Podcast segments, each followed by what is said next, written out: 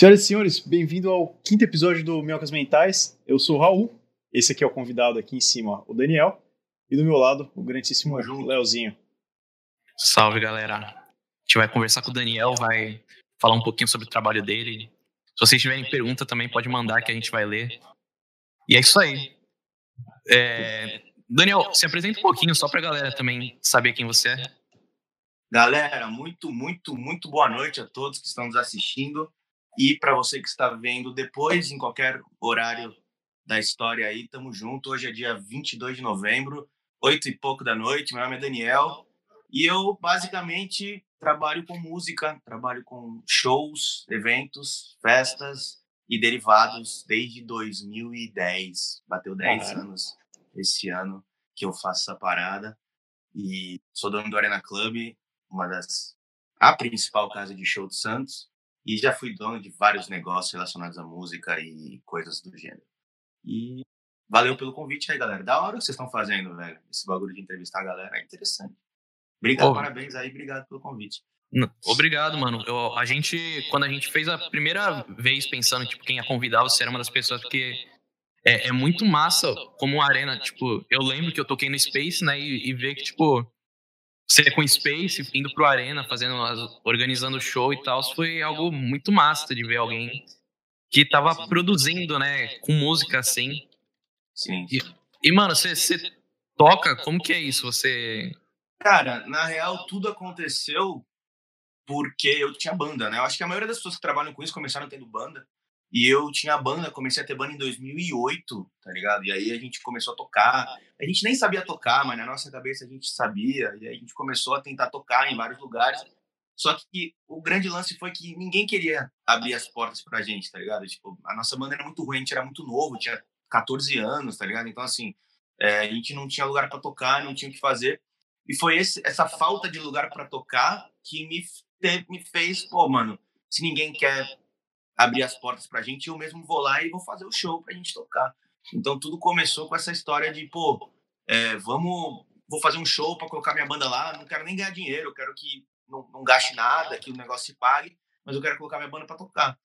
Então, tipo, eu toco bateria e nessa época eu não sabia tocar, eu cantava na banda, para tu ter noção, eu nem sei cantar na época, eu cantava na banda, e aí depois eu fui pra bateria, e aí, depois que as coisas começaram a ficar mais sérias com, com show e tal, eu abandonei a banda e hoje eu não toco mais.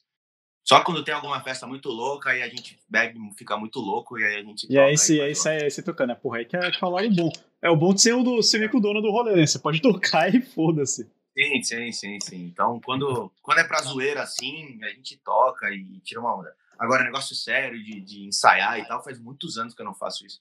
Mas, cara, por... série, fazer uns sete anos já. Por falta de vontade ou porque, tipo, ah, torrei, foda-se?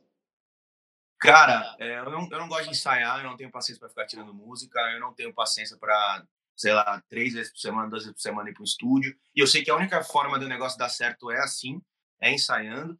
E, mano, eu não tinha vontade, eu não, tinha, não gostava de tirar música, ficar ouvindo música, eu sempre tirava música na hora no ensaio, todo mundo ficava puto comigo. E eu percebi que, pô, mano, eu tenho mais prazer em fazer o pico acontecer, fazer o negócio acontecer, do que de fato estar tá lá no palco tocando. Então, encheu o saco e eu prefiro tocar essa outra parte aí. Fazer, a, fazer a parte é a parte essencial, na real, né? Se não, não fosse o cara que tá lá comandando a galera, tá, não tinha show. Sim, sim. É, é, alguém tem que fazer acontecer, né, cara? Alguém tem que fazer o tanto acontecer. Então, eu decidi ser essa pessoa. Eu vi que, tipo, mano, é, é que na época que eu comecei ainda era muito forte esse bagulho de, de banda de rock, tá ligado? Tipo, tinha muito uhum. show todo final de semana, toda hora. E os shows lotavam, tá ligado? Hoje em dia já não tem mais muito isso. A galera já não liga muito mais pros shows e tal.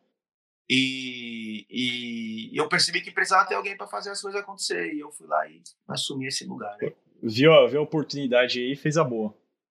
Sim, sim. Foi basicamente isso. E esse lance de ter banda é, é é zoado, né? Porque, tipo, não depende só de você pra, pra banda fluir, sabe? É um lance que depende do, dos outros membros. E tem uma hora que enjoa também, tipo, se só você tá, tá mexendo com as coisas. Em tudo, né? Se só você quer, quer ir pra frente, o pessoal vai empurrando, você fica meio brochado, né? Não, com certeza. Cara, é, e banda é foda, velho, porque a chance de você dar certo com uma banda, vamos ser bem claro, é pequena, tá ligado? A grande maioria das pessoas vão começar a banda e a banda não vai dar certo, tá ligado? Então, tipo assim, é, sei lá, de 100 bandas que começam, uma vai mais longe, duas vai mais longe. Então, assim, cara, eu admiro a galera que toca até hoje por amor, porque curte o bagulho, porque tá, gosta da música, ama fazer aquele negócio, tá, curte estar no rolê. Então, eu admiro essa galera. Mas eu, eu não sou esse cara que toca por tocar. Eu sempre almejei, mano, chegar longe, sucesso, fazer acontecer. E a galera à minha volta nunca foi muito dessa pegada. A galera queria só zoar e tal. Então, eu decidi trilhar meu próprio caminho e fazer as coisas acontecerem. Porque é, banda é aquele negócio, cara. Tem muita sorte envolvida, tem muita coisa envolvida pro negócio rolar, tá ligado? Tem, velho. Você tem, que, você tem que ter muita sorte e injetar dinheiro e ser razoavelmente bom. Sim, o foda é isso. É, a galera, a galera superestima esse bagulho de ser bom, tá ligado? A galera superestima. Ela, ela foca muito em ser boa e menos em vender a banda, fazer o marketing da banda, sim, fazer sim. esse tipo de coisa. Porque o que vai te fazer virar mesmo é o lado do marketing, da venda, da divulgação da banda, de fazer uns trampos legais na internet vai fazer a banda virar? Não é se a banda toca pra caralho, o baterista toca com pedal duplo e o guitarrista sabe solar. É, lá, se fosse assim, o, virar, tá o Dream Theater tava tipo, em todas as rádios, tá ligado? Bem. É, a galera superestima esse lado de tocar bem e esquece o outro lado que é fazer a banda como uma empresa, tá ligado? Fazer Sim, a banda cara. Eu, sim, eu... além de que o que é bom para você pode ser ruim para mim e vice-versa, né? A gente não tem esse. É, é, o bom é relativo na arte, né, cara? Não tem bom e ruim, né, cara? Vem um monte de banda aí que os caras não sabem nem tocar direito, mas o bagulho explode, né, cara? Então, Sim, é um caso total. Caso. E, e, mano, é, dá pra ver que você gosta de rock, né? Mas o Arena, tipo, tem, tem coisa. Tem todos os gêneros que toca lá. E como foi isso pra você? Quando você pensou em fazer o Arena, você já, já tinha essa mente Cara, de é... ser aberto para tudo? O, o lance do Arena é o seguinte, cara. Eu comecei com rock e eu nunca fiz rock antes de abrir. Nunca fiz nada sem ser rock antes de abrir o Arena. Fiz alguns showzinhos de rap, uma coisa bem pequena, mas assim, 99,9% do que eu fiz na minha vida antes do Arena foi rock, tá ligado? Só que quando eu abri o Arena, eu tinha uma noção que eu não consigo sustentar uma casa desse tamanho só tocando rock, tá ligado? Não tem como, é impossível. O Arena, agora depois da reforma, vai, vai caber quase duas mil pessoas. Então é impossível eu fazer só show de rock no Arena. Então eu tive que aprender a fazer outras coisas, tá ligado? Então eu fiz muito show de reggae, fiz muito show de rap, fiz show de pop, teve muito pagode, teve muito funk, teve muito de tudo no Arena. A identidade, a galera que frequenta mesmo com a Arena com mais frequência é a galera do rock, tá ligado? Como muda aí, Daniel? Alô? Vou me ligar. Aí. Voltou. Aqui tinha me ligado aqui. Então, a galera que frequenta mais é a galera do rock, mas eu faço de tudo, cara. Não tem como sustentar aquele lugar só tocando rock. Eu faço mais pelo amor que eu curto fazer, tá ligado? Pode crer. Então, o Rio, eu, eu acho legal que o, que o Arena lá ele abre um espaço decente assim pra, pra banda de, de rock tocar. É, é, é, é complicado, né? Tipo, aqui em Santos, quando eu cheguei, eu não sei se você tá ligado, eu, cheguei aqui em Santos, eu morava em Recife. Uhum. Em 2017. Em 2018 eu já tava com a 15, que até o tal Lucas aí no chat. Uhum. E aí a, a, gente chegou a tocar uma vez na arena, mas assim, foi uma parada que era uma banda completamente nova, com uns caras que não. Uma molecada. Eu tinha acabado de, de fazer 18 anos, se eu não me engano. E uma galera nada a ver com nada, cara. Ninguém, ninguém ali, tipo, tinha o, o, Guilherme que tinha algum corre assim de banda, porque ele tem a Vesúvio. E uhum. Só, tá? Abriu um espaço bem legal. Foi, em questão de, de equipamento, assim, de, de, nível de profissionalismo, é outro nível. Você tocava, por exemplo, no Valongo. O Valongo era uma puta casa legal. Era, né? Uma puta casa legal, não, não sei o quê. Uhum. Só que não era o equipamento do Arena, tipo, era uma é, é, meio luxuoso, assim, tocar. falei, é porque é uma casa focada no rock, e o rock não dá grana, cara. O Arena só pode ter essa estrutura porque o Arena tem outros estilos de música. Se eu fosse fazer só rock, meu investimento seria de prejuízo ali, tá ligado? Então, assim, quando eu alugo para os caras fazer show de funk, quando eu alugo para os caras fazer show de pagode, quando eu alugo para esse tipo de coisa, então faço um show estourado, um rap, alguma coisa assim, é o que paga as contas, tá ligado? Raramente rola um show de rock ali que estoura a boca do balão ali, a gente ganha muito. Então, eu soube que teve um do, do Falasque que chegou a quase dar um lucro, assim, falaram, né, que quase deu um lucro legal, mas não, não chegou a, a ser o suficiente, assim, eu, eu ouvi é. fulano falar que mas foi, foi o que chegou para mim.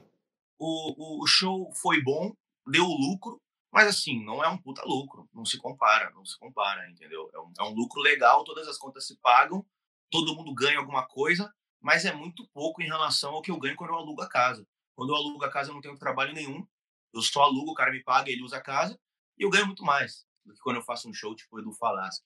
Mas eu, por missão, não deixo de fazer. Uhum. Porque se eu não fizer, ninguém faz. Tá ligado? Então eu não deixo de fazer. E como é essa brisa de alugar e de você organizar, como que você pensa, tipo, você tem o, um gênero que você vai organizar ou você, tipo, se quiser fazer um show de rap, você faz, eu, você organiza? Eu, eu costumo fazer é, rock, rap, reggae, pop, por exemplo, a gente tá com um show do Lagumpa depois da quarentena, tinha, teve o show do Melim, teve vários shows de pop lá também, MPB, essas coisas. E eu não costumo fazer funk, não costumo fazer pagode, essas coisas, aí eu alugo. Mas quando é alguma coisa dentro desses gêneros, eu costumo fazer porque eu tenho muito network, muito contato com, com artistas, com empresários nesse ramo, tá ligado? Então, para mim é fácil fazer. Coisa que eu não tenho no funk e no pagode. A galera até conhece a casa, a galera até conhece, mas eu não tenho muito contato com a galera. Então, eu prefiro alugar nesses casos. É, e eu, eu vi uma vez, eu te sigo faz bastante tempo no Insta, você falando que, tipo, fazer show de funk é meio que um perigo, né? Que o cara pode não aparecer. Sim, sim.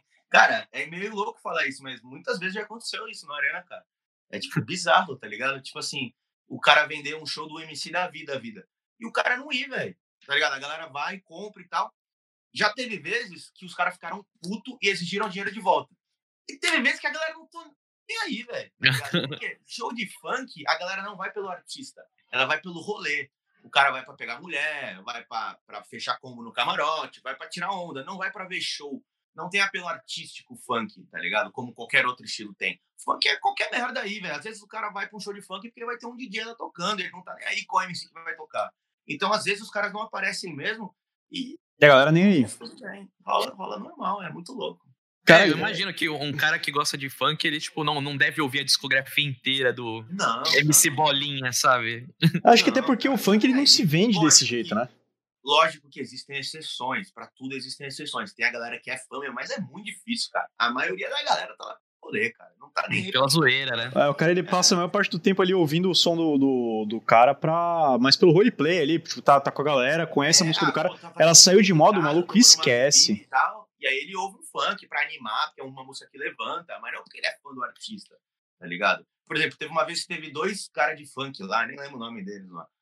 E aí, tipo assim, é, o cara ia tocar em. Um deles ia tocar em sete shows na noite, tá ligado? São três em São Paulo, um em Campinas, um não sei aonde, um não sei lá, e a gente era o último. Mano, o horário do cara era tipo quatro horas da manhã, e o cara chegou no Arena tipo sete e meia da manhã, tá ligado? E hum. tinha lá meia dúzia de negros esperando o maluco chegar, tá ligado? Tipo assim, o cara, cara. totalmente alucinado, totalmente drogado, não conseguia nem ficar de pé em cima do palco cantou ali três músicas e saiu fora. Esse é mais uhum. ou menos o mercado de funk aí no Brasil. que era, irado. Nome grande, nome grande. Eu não lembro se foi o Gabi, MC Davi, foi um desses caras aí. Pô, eu, eu, eu vi um stand-up esses dias do, do Yuri Marçal, que é um humorista, né? Ele falando que, tipo, todo show do Belo que ele vai, o Belo atrasa. E, é. Falando que, tipo, ele novão lá, marcado 10 horas o show, o cara chegava às 5 da manhã. Sim, sim. E isso é uma coisa que, por exemplo, o rock é totalmente o oposto. Porque os caras não marcam dois shows no mesmo dia. É uma coisa muito profissional, tá ligado? Então, tipo assim, quando eu fazia qualquer show de rock, os caras chegam de manhã para montagem, para passagem de som, aí tem hotel, os caras vão, vêm. Os caras que me cobram para entrar no horário certinho, porque os caras querem ir embora cedo para ir para casa. Então, o rock, o reggae, o rap já é uma coisa muito mais profissional do que o funk, o pagode, que acaba virando bagunça de vez em quando. É, porque tem um lance também deles levarem o equipamento, né? Às vezes levar um amplificador e tal, e o cara não vai. é, é, muito difícil, né? O cara chegar a querer usar o equipamento do local, porque ele não sabe também, né? É, normalmente eles levam é, é, backline, né? Normalmente eles levam backline. Então, é, por exemplo, quando eu fiz Angra, quando eu fiz é, do Falasque, a gente montou todo o som e iluminação, mas eles levam o backline, normalmente. Pode é que rola, rola uma parada da, do, desse pessoal que é mais profissional assim no metal, é, que ele meio que defendeu o, o, a própria qualidade de som. Não, não que seja ruim do, do Arena, mas eu tava vendo um cara, o, não sei se tu conhece, o Jason Richardson. Uhum. É um cara, é um, é um desses que é o novo da, da galera virtuosa nova aí do, do, do, metal progressivo e tal. E o cara disse que quando ele veio pro Brasil, ele é chato, nem vídeo pra, de entrevista, assim, ele, se ele vai tocar, ele não deixa é, ligado num ampli qualquer merda. Ele fala, vou, vou tocar na entrevista, beleza, eu vou levar o meu camper, eu vou levar o meu amplificador, vai dar trabalho, mas eu ligo e o meu som tem que ficar bom. É, eu acho que é uma. No geral, a galera é muito, muito exigente, cara. Muito exigente. Tirando essa porra aí de funk aí, os caras não estão ligando muito. O resto, a galera é muito exigente. Cara, a gente tem. As, as negociações mais difíceis normalmente são por causa de rider, iluminação, som. São, são bem complicadas. Não é uma coisa fácil. Não é tipo, ah, é o que tem aí. Eles mandam uma lista pra gente. Normalmente é uma lista Rock in Rio, né? Eles acham que a gente é milionário. é. Aí a gente entra sempre a negociação. Cara, isso aqui eu não consigo te atender. Essa mesa fodona aqui eu não consigo. Eu tenho essa intermediária aqui. Essas 20 luzes que você quer, eu não consigo botar 20, eu consigo botar 10. E aí a gente tem todo dia essa negociação para chegar no meio do caminho que fique bom para os dois para rolar. Poxa, e como é que rola? É você que faz ou tem mais alguém envolvido com você nessa parte? Não, eu, eu, eu cara, eu, no início eu fazia tudo. Agora eu delego tudo. Então eu tenho o cara que negocia camarim, eu tenho o cara que negocia som, o cara que negocia hotel, e eu só entro no jogo quando fica feia a coisa, tá ligado? Quando eles não chegam a um acordo e, eu, e, e rola sempre muita discussão e tal, aí eu entro no meio para resolver. Senão, eu não faço mais isso, eu deixo para outras pessoas fazer.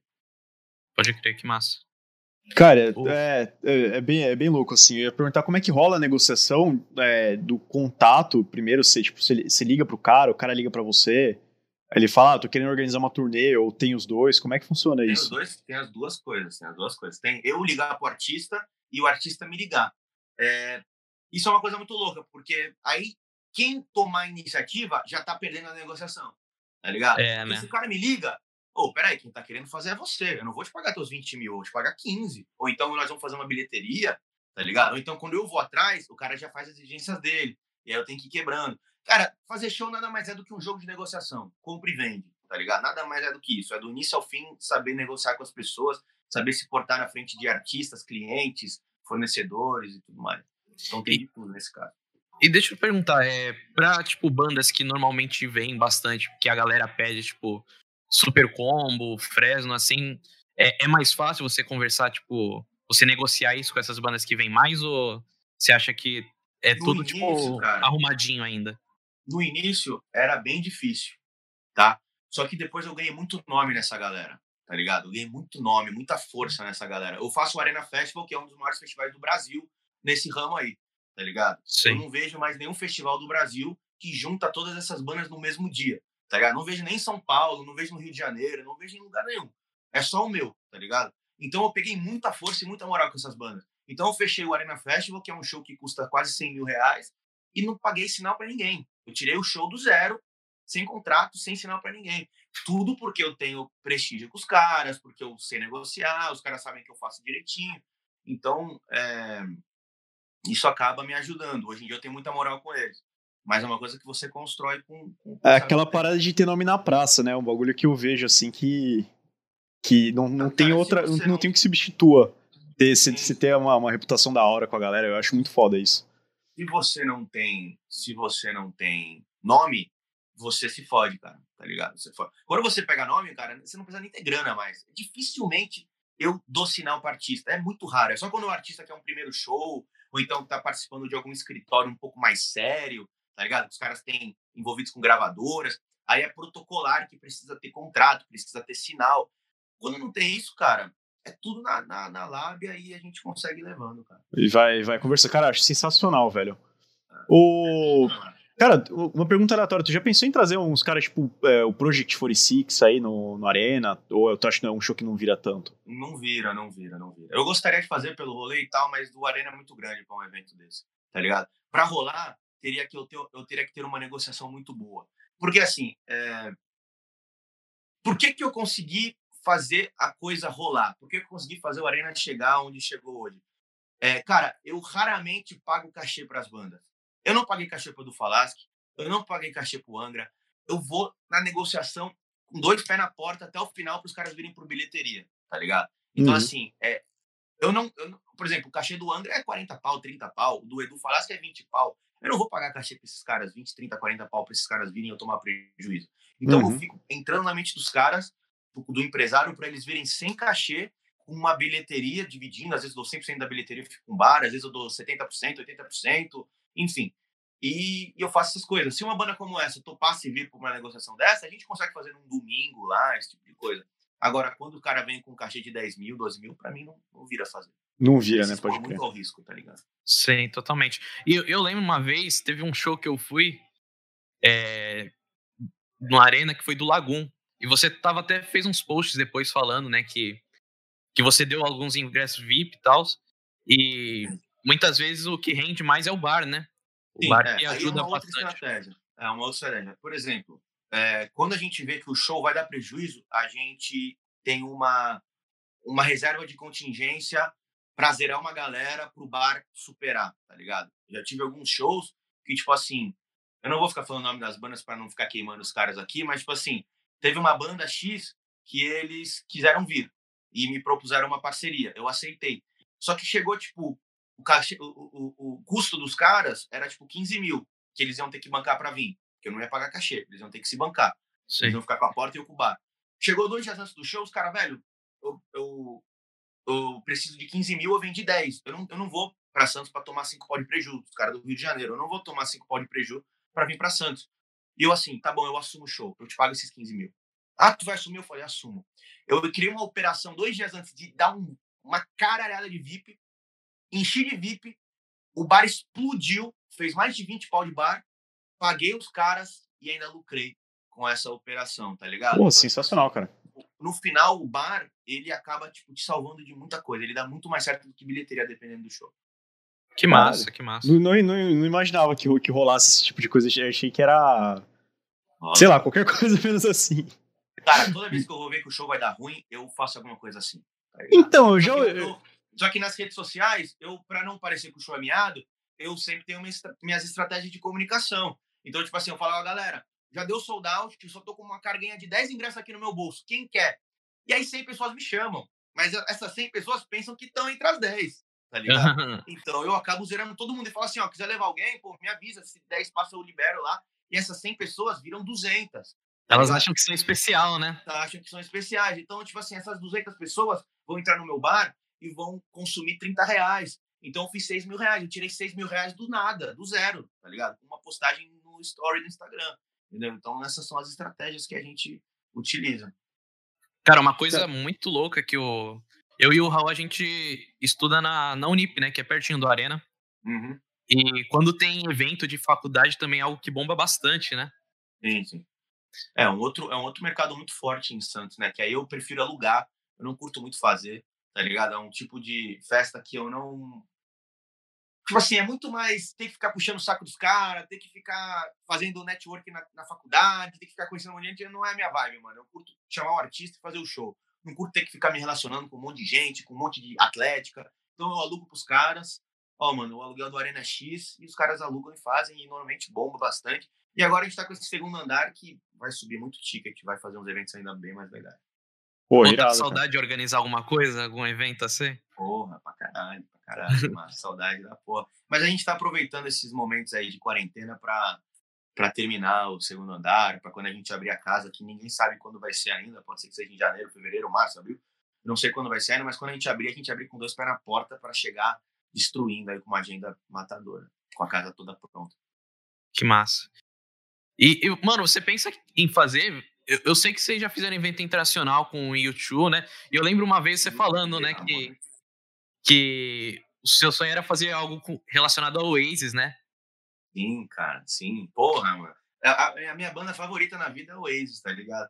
Então, tipo assim, uma vez o, o Liam Gallagher veio pro Brasil e eu entrei em contato com os caras. Falei, porra, mano, tinha acabado de abrir o Arena. Acho que o Arena tava em obra, né? não tinha nem inaugurado. Falei, mano, vamos fazer esse show aqui, blá, blá, blá, blá. Escrevi um texto em inglês lá. Falei, mano, vamos fazer esse show aqui e tal. E os caras, pô, a turnê já tá fechada e tal, não tem como ser mais nenhum show. Mas é, se, se numa próxima oportunidade a gente conversa e tal. Cara, é um show de zerar a vida. Se eu faço um show desse aqui, ia ser animal. Ser Que muito massa, foda, né?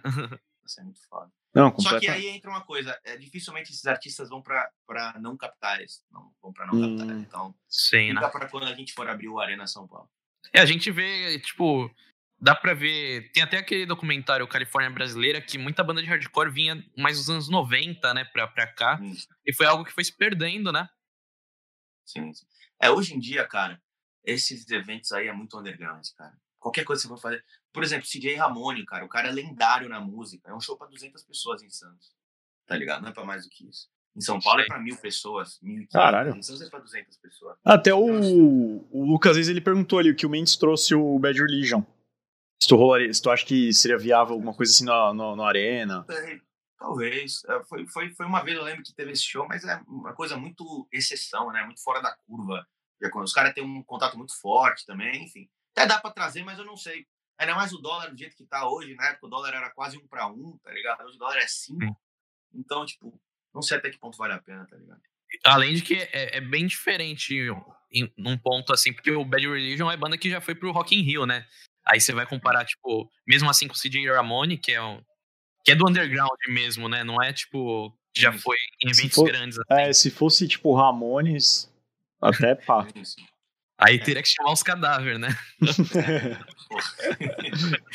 chamar os caras mortos pra ver. Pai, manda, manda um Edo Tensei danada. Não, é, mas é um, é, um, é um show muito arriscado, cara. Muito arriscado. Eu não, eu não tenho coragem de fazer uma coisa dessa em Santos. Se um dia a gente fosse fazer uma casa em São Paulo e tal, é um sonho, talvez um dia role. São Paulo tudo, tudo funciona, tá ligado? Agora, em Santos, é pra pedir pra tomar pau, tá ligado? Pedir pra tomar pau. É, então, você vê, né, o... O Arena meio que é a última casa que abre, assim, tipo, agora a ca- casa maior, que abre espaço pra rock, essa, coisa mais Ah, alternativa. com certeza, com certeza, com certeza. Sem dúvida nenhuma. Uma casa pra, pra capacidade do Arena, não tem nenhuma que faça rock. Tipo Cara, assim, é- rola de vez em quando alguns rock mais pop, que rolava no Mendes, né? Capital Inicial, essas merda aí. É, Mas na- não vai ser agora. Se vai rolar no centro de convenções novo, eu não sei o que vai acontecer. pode crer.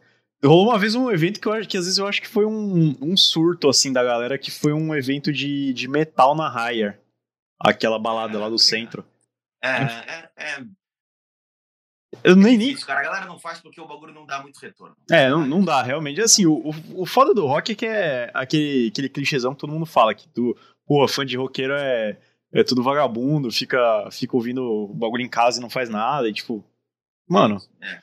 O, o- hoje em dia, mano, tu faz um evento de funk, tu gasta 5 mil no MC, não tem que gastar nada com, com rider, essas merda, e tu vende 100 mil de bar.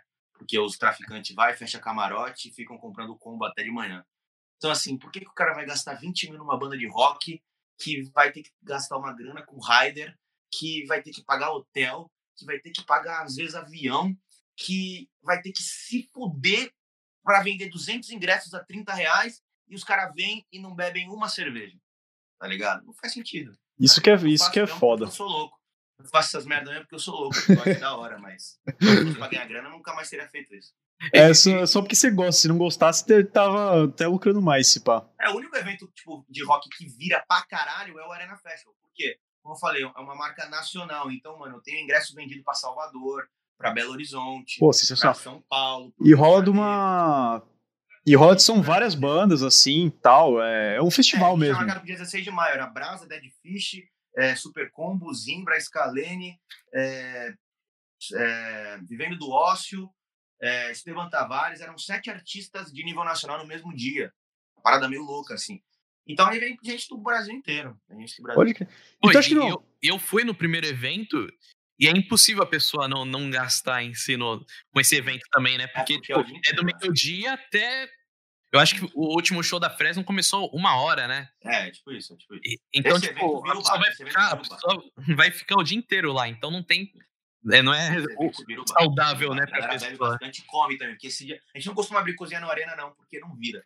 Mas esse Uhum. dia a gente abriu a Arena, vendemos muito bem, assim. Foi a melhor cozinha da história do Arena. Porque a galera, cara, tá lá desde o meio-dia, tem que comer, velho. É, não tem jeito, né? Então, tipo, vira. Esse, esse evento vira. Um show fora da curva que deu muito certo, eu costumo dizer que foi o maior show que eu fiz na minha vida, foi a inauguração nacional da turnê do Fresno. Foi uma coisa totalmente fora da curva que aconteceu assim, tá ligado? Tipo, tinham cinco shows, a, a turnê inteira no Brasil só tinha cinco shows. São Paulo, Rio, Belo Horizonte, Porto Alegre e Santos. Pode Santos crer. era o primeiro. Tipo, foi uma coisa meio louca assim que aconteceu. E a gente esgotou os ingressos antecipadamente, não cabia mais ninguém lá dentro, ficou um calor do caralho. Foi surreal esse dia, foi Pô, era-. Rolou um papo que saiu antes da hora, essa parada do, do Fresno sem Santos, eu foi? Vazei, eu vazei a turnê pro Brasil inteiro. Eu vazei a turnê. Eu Puta vazei a turnê. Preocupado. Eu, eu, porra, mano, os caras são muito burocráticos pra divulgar, os caras são muito, tá ligado? E aí eu fiquei puto, um dia eu tava, acho que sei se eu tava bêbado, loucão no rolê, eu não lembro o que, que eu tava fazendo. E eu fui lá e postei o story. É, foda-se, vou postar a história dessa merda. Eu lembro que o meu story começou a viralizar, começou a ter um monte de compartilhamento, a galera printou, postou no grupo deles, do, do dos fãs, e aí a coisa foi pro Brasil inteiro. Aí o Fresno comentou, caralho, alguém já vazou na sua data, não sei o que lá. Tu ficou, quietinho, tu ficou quietinho ou falou? Não, eu não, fiz, não falei nada, eu fiquei nada. Eu já pensei que ia Estra merda, mas... Estra estratégia de marketing. É, é. Eu, tipo, eu posso falar, caralho, vou fingir que eu, tô, que eu tô louco aqui, vou vazar um bagulho. É. E, e o Raul é primo da Karen, hein? Vai falar. Vai. O bagulho foi, foi, mano, foi muito, foi muito longe. A galera Nossa. ficou sabendo do show sem gastar um centavo. Foi, foi Caralho, churrasco de família você tá fugindo porque eu vou falar pra Karen que foi tu que entregou de propósito. É, mano, o, o, eu lembro que a galera ficou revoltada, tá ligado? Porque, tipo, porra, Cara. mora em Curitiba, em Florianópolis, nas capitais de, de, de, da Bahia, de Salvador, de, de, do Nordeste inteiro, ficaram putos, cara. Porque, pô, que porra de Santos, Fresno? Caralho, a gente mora na capital, a gente mora em cidades enormes, com milhões de habitantes, tem um monte de fãs, vocês vão pra Santos, velho. Mas isso daí de, de fazer o primeiro show em Santos foi você que quis chamar ou foi, foram eles que. Essa história é incrível. Eu vou, só vou pegar meu carregador do telefone. Claro. Fechou, vou pegar uma, uma Coca-Cola aqui rapidão. Galera que tiver aí no chat, quiser mandar uma pergunta aí, pode mandar. Se você não, não segue ainda o Minhocas, é só apertar no coraçãozinho. Você agora pode se inscrever também no canal. Se você tiver um Amazon Prime, você chega lá, é, conecta a sua conta do Amazon Prime com, com a Twitch. Você pode ser sub da gente, vai ajudar bastante o canal. E é isso aí, galerinha. Pô, então. Pode é, falar. Vou ver se tá carregando aqui. Cara, essa história foi a seguinte, cara. É... Deixa eu ver, só deixa eu ver se tá carregando aqui, tá? Tá, beleza. Então, essa história foi a seguinte, cara. É... Eu, além de ser a, a única banda que vale a pena ainda financeiramente fazer em rock, porque o show estoura, bomba, dá muito bom. Eu sou fã pra caralho da banda, tá ligado? Tipo, mano, é uma das minhas bandas favoritas, tá ligado? Então, eu, mano, eu queria pra caralho fazer esse show. A banda ficou muitos meses sem tocar e, e o álbum tinha estourado e eu vi que tinha uma demanda reprimida absurda. Eu falei, mano, eu preciso fazer esse show. Eu botei essa merda na minha cabeça. E aí eu comecei a infernizar a vida da, do empresário deles. Mano, vamos fazer esse show, vamos fazer esse show, vamos fazer esse show. Ele, mano, eles não querem fazer Santos, eles vão fazer só as principais capitais, vão fazer São Paulo, Rio de Janeiro, vão fazer só os principais, as principais praças, tá ligado? Não vai rolar esse show aí. Moleque, eu todo dia chamava esse maluco. Falei, velho, vamos fazer esse show aqui, vamos fazer. Teve uma hora que, mano, ele falou, cara, beleza, vamos fazer essa porra, velho. Falei, vamos fazer, mano, vamos fazer, cara. É... Ele assim, pô, vou te botar data, X. Eu falei, São Paulo vai ser quando? São Paulo vai ser um mês antes. Eu falei, não, mano, vamos fazer Santos primeiro que São Paulo, velho. Porque senão vai todo mundo no show em São Paulo e ninguém vai vir no show em Santos. Vamos fazer Santos primeiro que São Paulo. O cara, não, cara, que porra de Santos primeiro, você tá louco? Eu falei, não, vamos fazer. Cara, moleque, eu, eu lembro que eu infernizei a vida do maluco, velho. Eu lembro que teve um dia que, cara, eu já tava quase desistindo, moleque. E eu falei, e aí, velho? Ele, cara, tá, beleza, fechado. Eu falei, vamos fazer dia 25 em Santos, primeiro show da turnê. E ele aceitou, cara. E aí eu lembro que logo depois, no calor do momento, eu falei, mano, eu pago X. E eu até joguei um valor meio abaixo do que eu achei que valia, tá ligado? Pra ver o que acontece. E ele aceitou na hora, velho. Ou seja, cara, só pra você ter uma ideia, eu faturei na bilheteria 7x que eu paguei eles. Eu paguei um X pra eles, eu faturei 7x na bilheteria. Caralho! Estourado, assim, tá ligado? Então, tipo assim, eu consegui uma negociação bizarra, velho. Foi, foi pura persistência e pura pura negociação mesmo. não, cara, eu, eu, acho que assim, puta, puta mérito seu de ter sacado N coisas, tá ligado? Que, rolou, que rolou. É, sacar que a galera Sa de Santos ia pra São Paulo. É, você, sacou, tipo, várias coisas assim que juntou e, e, e fez ficar, dar certo. de São Paulo descer pro show do Fresno, eu vendi mais ingressos para São Paulo do que para Santos. Nossa. Ou seja, eu peguei o maior mercado do Brasil e trouxe pro meu show, tá ligado? E eu vendi ingressos super caros no final e a galera comprou. Mas, porra, mérito seu pra caralho. Parabéns, mano. Bem, bem sacado. No sentido que eles não perceberam quanto a banda valia, tá ligado? Isso Sei. foi um grande erro de leitura dos caras. Porque eu, eu paguei o que eu tava pagando em todos os shows. Só que eles não conseguiram identificar que a banda tava com uma demanda muito maior para esse show. Eles não identificaram isso. Eu identifiquei. Quando eu fiz a proposta, eles aceitaram. E aí foi quando eu estourei, porque eu, mano, eu, eu paguei o cachê dos caras com dois dias de venda de ingresso. Foi uma coisa muito rápida. Foi bizarro. Sensacional, velho. E, e, tu sabe se São Paulo teve algum problema por, ser, por Santos ser primeiro que São Paulo? Não, não, não. Foi o que eu falei pra ele, cara, São Paulo é muito grande, cara. Muito grande. Eu fui no show de São Paulo também, eu fui, os caras me convidaram, eu fui. E tava sold out também, cara. Quem foi em Santos foi de novo em São Paulo. tá ligado? Mas São Paulo tem muita gente, cara. Santos não tem tanta gente. Então eu precisava dessa galera de São Paulo para dar essa abarrotada. E aconteceu exatamente o que eu imaginava que ia acontecer. Que louco, que louco demais.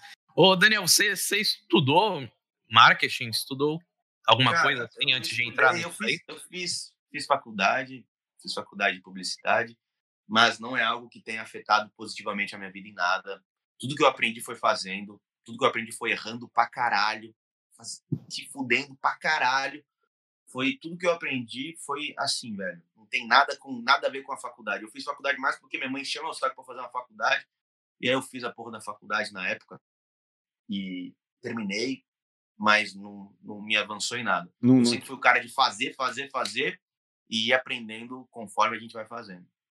Cara, é assim, do... prática não tem jeito, né? A prática é a melhor forma de se aprender algo. Do, mas assim, da faculdade tu não, não tirou nada assim, a parada de, de nenhum tipo de análise, de, de nada assim, foi totalmente foda-se pra, pra você em relação ao mercado? Caralho. Totalmente foda-se. Cara, a faculdade, pelo menos na época que eu fiz, eu fiz em 2013 e terminei em 2017. Cara, é, mano, os caras ainda estão ensinando anúncio pra jornal na faculdade, naquela época pelo menos, anúncio pra revista, como calcular essas merda aí, essas métricas aí que ninguém mais usa hoje, tá ligado? Tipo assim, mano. É hoje em dia é tudo na base do, do Analytics e a Google faz tudo para você. Muito então, defasado então, o ensino da faculdade, tá ligado? Então você tem que aprender um monte de coisa inútil que não vai te levar a lugar nenhum, cara. Tenho várias pessoas que se formaram comigo na faculdade que sabem porra nenhuma, tá ligado? Tudo que eu aprendi, mano, de, de uns dois, três anos pra cá, eu comecei a estudar muito marketing digital, comecei a estudar muito anúncio na internet, comecei a estudar muito técnicas de copywriting, de landing pages, caralho. E, mano, isso mudou totalmente a minha visão valeu muito mais a pena do que a faculdade em si. Não, Sim. como comparar. Pô, eu, eu sabe faço... qual que é o grande lance, cara? Tipo assim, eu, eu, eu, vejo que é o grande erro das pessoas. As pessoas, elas ficam com muita insegurança para tentar. Elas querem se preparar o máximo possível para começar a fazer. Cara, o que... Eu não sei se é o melhor caminho, mas foi o caminho que deu certo para mim, cara. Faça, velho. E, e, você vai aprendendo conforme você vai fazendo. Tipo assim, não... Porra, mano, eu, eu ainda não tô pronto para fazer isso, eu vou estudar um pouco mais, eu vou deixar terminar a faculdade, ou então vou fazer um curso aqui, vou fazer um cursinho, vou fazer uma pós, vou trabalhar para alguém para aprender. Mano, vai lá e faz essa porra, velho. Tu vai aprender. Se você. É que eu, é, eu não vou contar toda a história, que ela vai ficar muito longa. Mas, não, cara, fica à vontade, cara. noção de tudo que eu me fudi para chegar no, onde a gente tá chegando agora no Arena, velho, é muita história de, mano, de tu não acreditar, velho, tá ligado? De tu se fuder pra caralho. Então, cara, eu concordo contigo nessa parada de, de fazer, tipo, meter a mão na massa. É o meu primeiro emprego, na real, é, eu trabalho com, hoje eu trabalho com design e audiovisual também, mas enfim, o, o, principal é design. E eu, eu, meu primeiro emprego, o, o cara ele chegou para mim e falou, mano, você sabe que seu portfólio é horrível, só que eu queria um emprego de qualquer forma. Uhum. Aí ele falou: Ó, oh, eu posso te pagar tanto, seu portfólio é ruim, mas eu acho que você tem potencial, porque dá pra ver que você domina a, as ferramentas que você usa. E vai. Eu aprendi, eu saí sem fazer. Eu cheguei lá sem saber porra nenhuma. Hoje eu já considero que eu tenho um nível legal, assim, tipo, da média pra um. Vamos dizer na média, pra um pouco mais pra cima. Pra não, não falar que eu tô com algo inflado, mas. Mas é isso, tu vai aprender fazendo, cara. Tem que, tem que fazer, tem que executar, tem que ir pro campo de batalha, cara. Só assim você aprende. E, mano, a gente não vai se fuder muito e vai aprender muito e vai ficar cada vez melhor. E a coisa vai ficar cada vez melhor, sem dúvida. Com certeza. A gente, a gente vê que um lance é que a faculdade é muito atrasada, né? Eu estou participando de um, estágio, de um desafio para um estágio agora que eu aprendi mais nesse desafio do que na, no curso. E você vai ver os professores são, são muito velhos para as coisas, tipo, eles não, Cara, pe não é... pegaram o toque ainda, né? É, que, tipo, já passou. Eu não quero aprender sobre como fazer um anúncio no jornal. Sim, é, é tipo assim, totalmente surreal, cara. É, minha opinião sobre faculdade é, cara, se você não vai ter que trabalhar numa, num emprego que exige a faculdade, como medicina, como engenharia, como essas coisas desse gênero, não faça faculdade, cara. Cara, tem tanto conteúdo na internet de graça, velho, pra, pra tu assistir, pra tu aprender as coisas, velho que é bizarro. A gente tá vivendo na melhor época da história, velho, pra tu aprender qualquer coisa, mano. Tá ligado? Não é que nem há 20 anos atrás que tu tinha na porra de uma biblioteca. 20 não, mas 30 anos atrás tu tinha na porra de uma biblioteca ou em algum lugar pra tu aprender alguma coisa. Hoje em dia, mano, toda, todo o conhecimento da humanidade tá um clique da, de você, tá ligado? Então, assim, mano, é se você não tem que ter a porra de um diploma para validar a sua profissão, que é o caso da medicina, que é o caso da engenharia, da, do direito, dessas merdas, não faça faculdade, velho. Não faça faculdade. Cara, é, acho que principalmente nessa área, assim, de comunicação, de de, de, de, TI na real também, né? Que é, que é a galera de programação e tal, que você pode aprender sozinho muita coisa. É. Realmente, eu acho que faculdade é um bagulho amplamente defasado. Tipo, é. é, é você sai de lá, você, você entra um burro e sai um jumento, tá ligado? Totalmente, cara. É uma coisa bizarra, cara. E, e, e a galera não enxerga muito isso, tá ligado? A galera fica muito nesse sisteminha de, pô, vou pra faculdade, eu vou sair, eu vou e a galera percebe que a vida real não é assim, cara. Não é porque você foi bom na, bom na faculdade, tirou notas boas, que você vai dar certo na vida. Você vai dar certo na vida se você tentar, tentar, tentar, não desistir e continuar tentando. É a única é Isso. É, então, falando, falando nisso, até minha irmã tá no chat aí, eu lembro que ela. que ela comentou que ela tinha um amigo que é meio que tudo. Acho que era. É, ela que me corrige, mas eu acho que, era, que o apelido do cara era Mickey. É, ele, tipo, a galera não dava nada, assim, pelo maluco no, quando eles estavam no ensino médio. E aí o cara saiu do ensino médio, quando foram ver, o cara tava voando alto, assim, tava se dando super bem, não sei o quê. Daqui a pouco ela corrige ali no chat se eu tiver errado no nome do cara. Mas é, foi uma parada que ela falou que ela, ela ficou surpresa até, porque o desempenho do cara no, no, no colégio não, não, não, não, tava dando uma reflexão, assim, certa do, do nível que ele tava na vida, tá De contato e o caralho. É por, sabe por que não tá, velho? Porque é o seguinte, uma coisa não tem nada a ver com a outra. E as pessoas não se ligam nisso, cara. Não tem nada a ver. A tua habilidade de ir bem numa prova não tem nada a ver com a habilidade da vida real. Não tem é, nada isso, é, a isso, ver. É, isso. A habilidade hum. para você bem numa prova, você precisa de memorização, memorizar ali o que está acontecendo, alguns dados, ter uma certa lógica para resolver alguns, algumas coisas. Na vida, quase tudo é relação interpessoal. É saber vender, saber se comunicar, saber escrever, é, inteligência financeira, planejamento, estratégia, tipo, é isso que vai fazer você dar certo na vida. Não é as merdas que te ensinam na, na escola e na faculdade em geral. É, então. O, eu acho, é quase que, que botar um, tipo, um golfinho para subir uma árvore, tá ligado? É, é meio louco. Eu acho que quando até o... você usou na sua vida a fórmula de Bhaskara quando você saiu da, hum. da escola? Porra, nunca, velho. E nunca vai usar. E eu, me, eu ficava puto que eu não conseguia aprender essa merda. Me sentia um idiota, tá ligado? E, porra, caralho, velho. Eu, eu não lembro se é ele, eu não tenho. Eu tenho quase certeza, mas eu acho que é o Flávio Augusto, que é tipo o dono do, do Orlando City. O cara é monstro, assim, empreendedorismo, que ele falou que foi expulso da, da escola, sabe? Sim, sim. Então, tipo, você vai ver o cara. A lábia do cara é tão boa que, tipo, ele vai conseguir qualquer coisa só, só falando, né? Sim, é. é. Cara, a minha, a minha dica para qualquer pessoa que quisesse ter algum sucesso na vida está totalmente relacionada em saber lidar com as pessoas, saber vender, saber comprar, saber se relacionar, saber se expressar, se vender. Eu acho que está tudo muito mais ligado a isso do que qualquer outra inteligência. Tá meu trampo, meu trampo é só isso hoje. Eu, eu Daniel, não boto a mão na massa para mais porra nenhuma. No início da hora eu não fazia tudo, tá ligado? Até contar bebida no bar eu contava. Hoje em dia eu não faço mais nada, velho. Nada. Eu delego tudo. Eu tenho lá cinco, seis pessoas na hora do evento, que um é o meu responsável pelo bar, outro pelo palco, outro pela bilheteria, outro pela segurança, outro pela limpeza. E eu só fico, eles ficam se reportando a mim o evento inteiro, e aí, tá tudo certo? Tá tudo certo. E é assim que a roda. A roda e você se sente mais tranquilo assim? Você acha que foi, foi muito mais fácil para você? A minha qualidade de vida aumentou muito e a empresa disparou.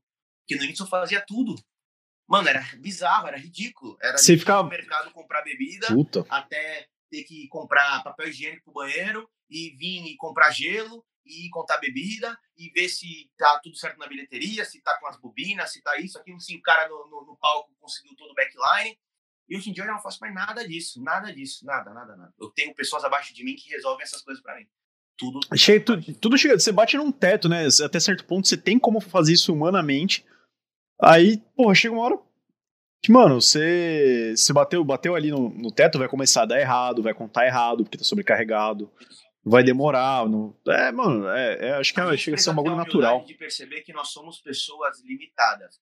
Nós não somos bons em tudo, tá ligado? Nós somos bons no máximo em uma ou duas habilidades. Todos nós temos 24 horas no dia. Nem é nada isso, mais. Cara. Então, tudo que depende da nossa hora, tudo que depende do nosso esforço é totalmente limitado. A gente nunca vai conseguir estourar no que depende do nosso esforço, tá ligado? Então, tipo assim, a partir do momento que você começa a delegar as, as coisas para as pessoas, a coisa começa a escalar e começa a dar muito mais certo. E você tem uma tranquilidade na vida, não tem que ficar trabalhando igual um retardado. Pode crer. Ô, Daniel, você falou de, de fazer em São Paulo. É tipo, é seu objetivo hoje em dia, assim, fazer vários arenas? Cara, é, é, muito louco isso, porque seria uma coisa inédita, tá ligado? Não existe nenhum modelo de negócio assim no Brasil. Eu ainda não sei por quê. Se porque não dá certo, ou se porque ninguém se arriscou a fazer ainda. Mas Nunca existiu? Não, não existe. Não existe uma casa de show que está em todas as capitais do Brasil. Não existe. No uhum. Brasil inteiro. Não existe. Existe algumas que estão em duas, três cidades e tal, quatro cidades, ou então, tipo, uma franquia mais menorzinha de barzinhos e tal. Agora, um negócio do Arena replicado em São Paulo, Rio, Belo Horizonte, Porto Alegre, isso não existe no Brasil. Eu não sei porquê, talvez porque não dê certo, ainda não descobri, ou talvez porque ninguém nunca se arriscou a fazer. Mas talvez um Arena em São Paulo abra e a gente vá descobrindo o que, que vai acontecer. E que vai dar, né? É, por não... algo muito louco não, não existir algum lugar assim. Porque se você for parar pra pensar, tem lugares que são enormes, que você, se colocasse em qualquer lugar assim, poderia dar certo. Sim, sim. Pode crer. É porque é um negócio muito complicado, cara. É muito difícil de tocar um negócio desse. É diferente da maioria dos negócios que, tipo, cara, tem previsibilidade de receita. Pô, um bar sabe quando vai faturar no mês que vem. Uma loja no shopping sabe quanto vai faturar no mês que vem. Eu não sei quanto eu vou faturar naquela noite. Às vezes eu abro a casa e não sei se eu vou perder 50 mil reais ou vou ganhar 50, tá ligado? Então tem que ter muito sangue frio para aguentar um negócio desse. Não é que nem uma, um, uma loja de roupa, uma, um, um, restaurante, um bar, que sabe quanto, pô, mano, a minha média de faturamento é 100 mil. Às vezes eu vou dar 90, às vezes 110, mas a média é ali 100 mil. A nossa não existe, tá ligado? Então é, é, é um ramo muito sensível a qualquer coisa. É o ramo mais afetado pelo coronavírus. Eu tô desde março sem abrir Com certeza. Tá ligado?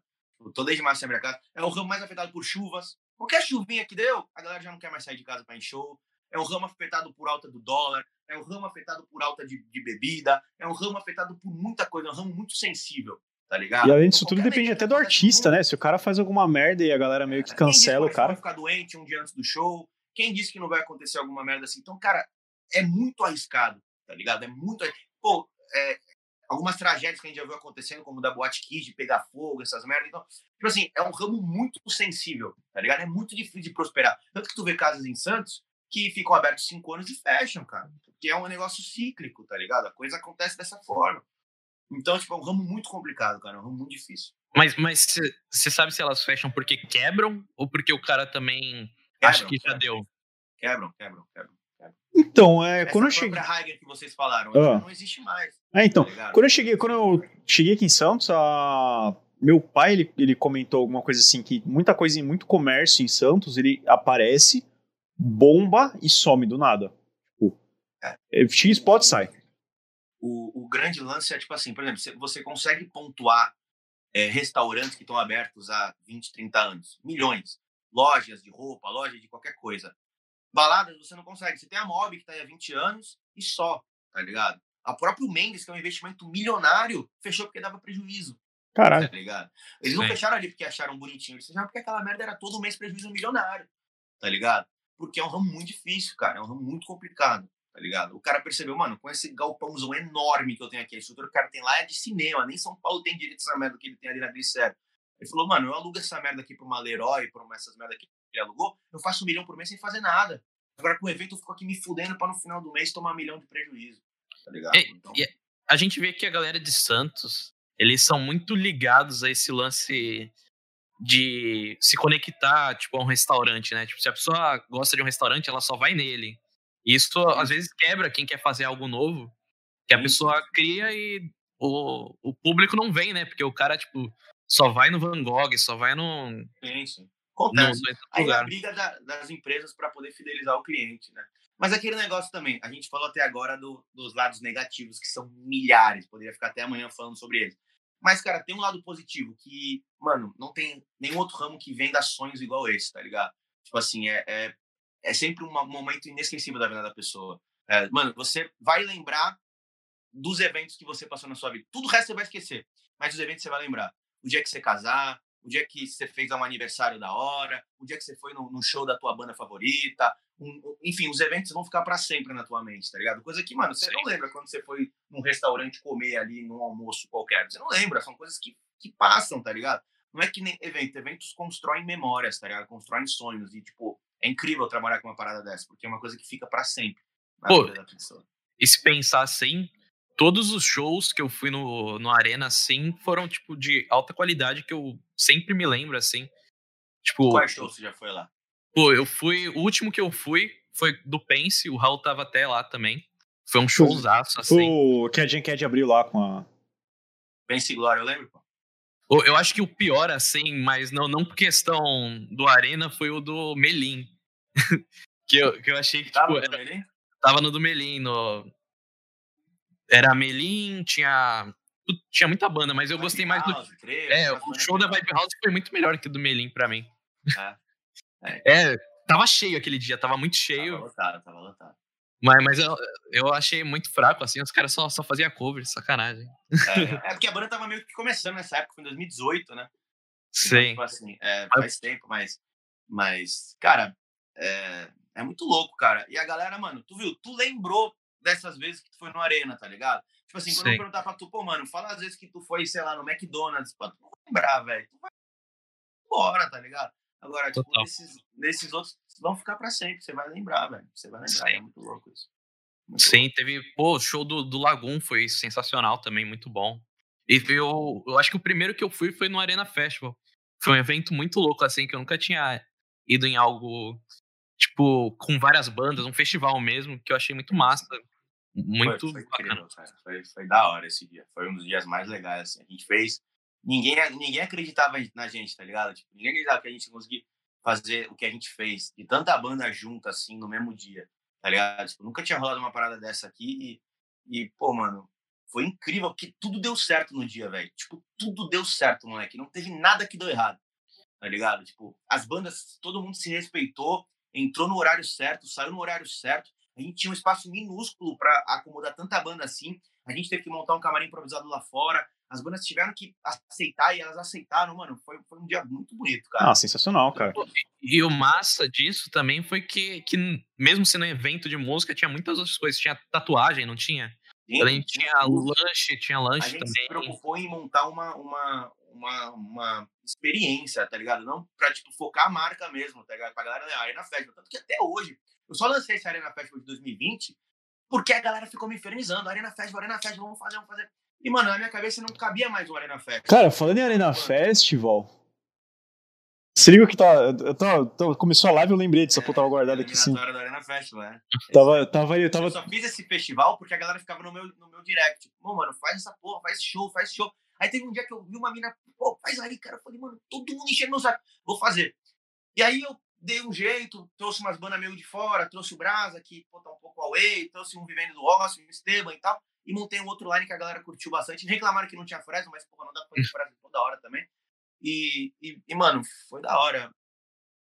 E é um, é um show que, tipo assim, esse primeiro, a ideia era montar a experiência. Então, tipo, tinha loja de roupa, tinha escola de música, tinha tatuagem, tinha sorteios de prêmios. A- a- as bandas deram vários brindes pra gente sortear pra galera. É, teve várias opções de comida, teve é, sorvete geladinho, não lembro o que, que era também, que teve isso. Então, Caraca. Muita coisa. Foi bem, foi bem louco. Foi, Só bem faltou vender carro, né? Pô, tem... é, foi, foi da hora, cara. Foi dia- fazer anúncio.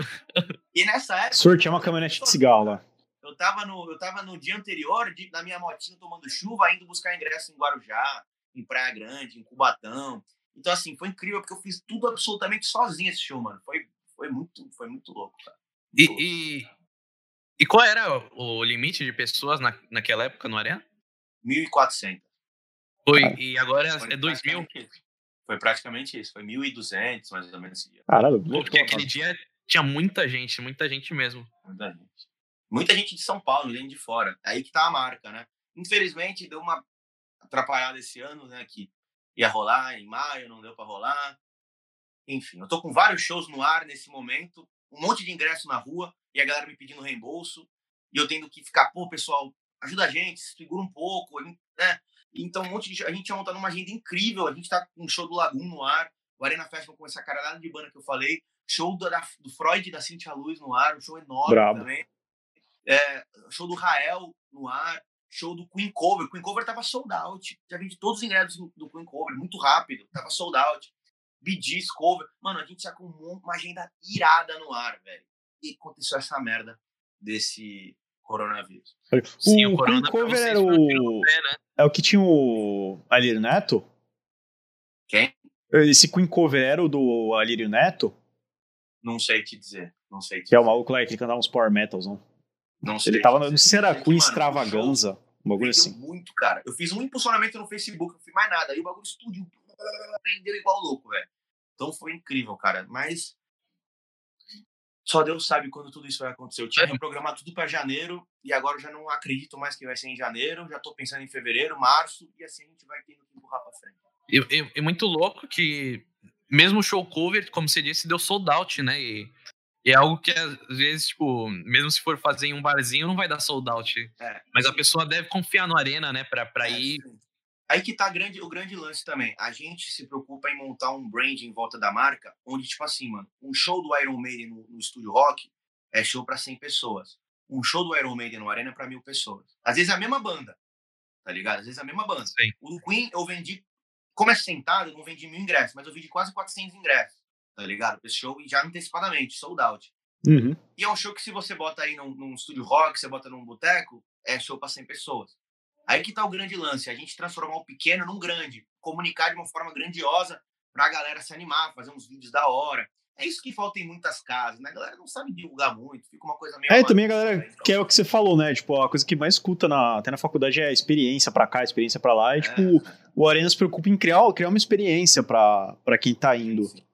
Então, assim, isso que é, que é o diferencial. E, e, mais, e, quando voltar vai ser mais ainda, porque eu estudei muito isso agora na quarentena, então quando voltar vai ser mais incrível ainda, mas a, a ideia é, é, criar uma comunicação que parece que o show vai ser grandioso. Então, o show do Queen deu sold out, é, sabe?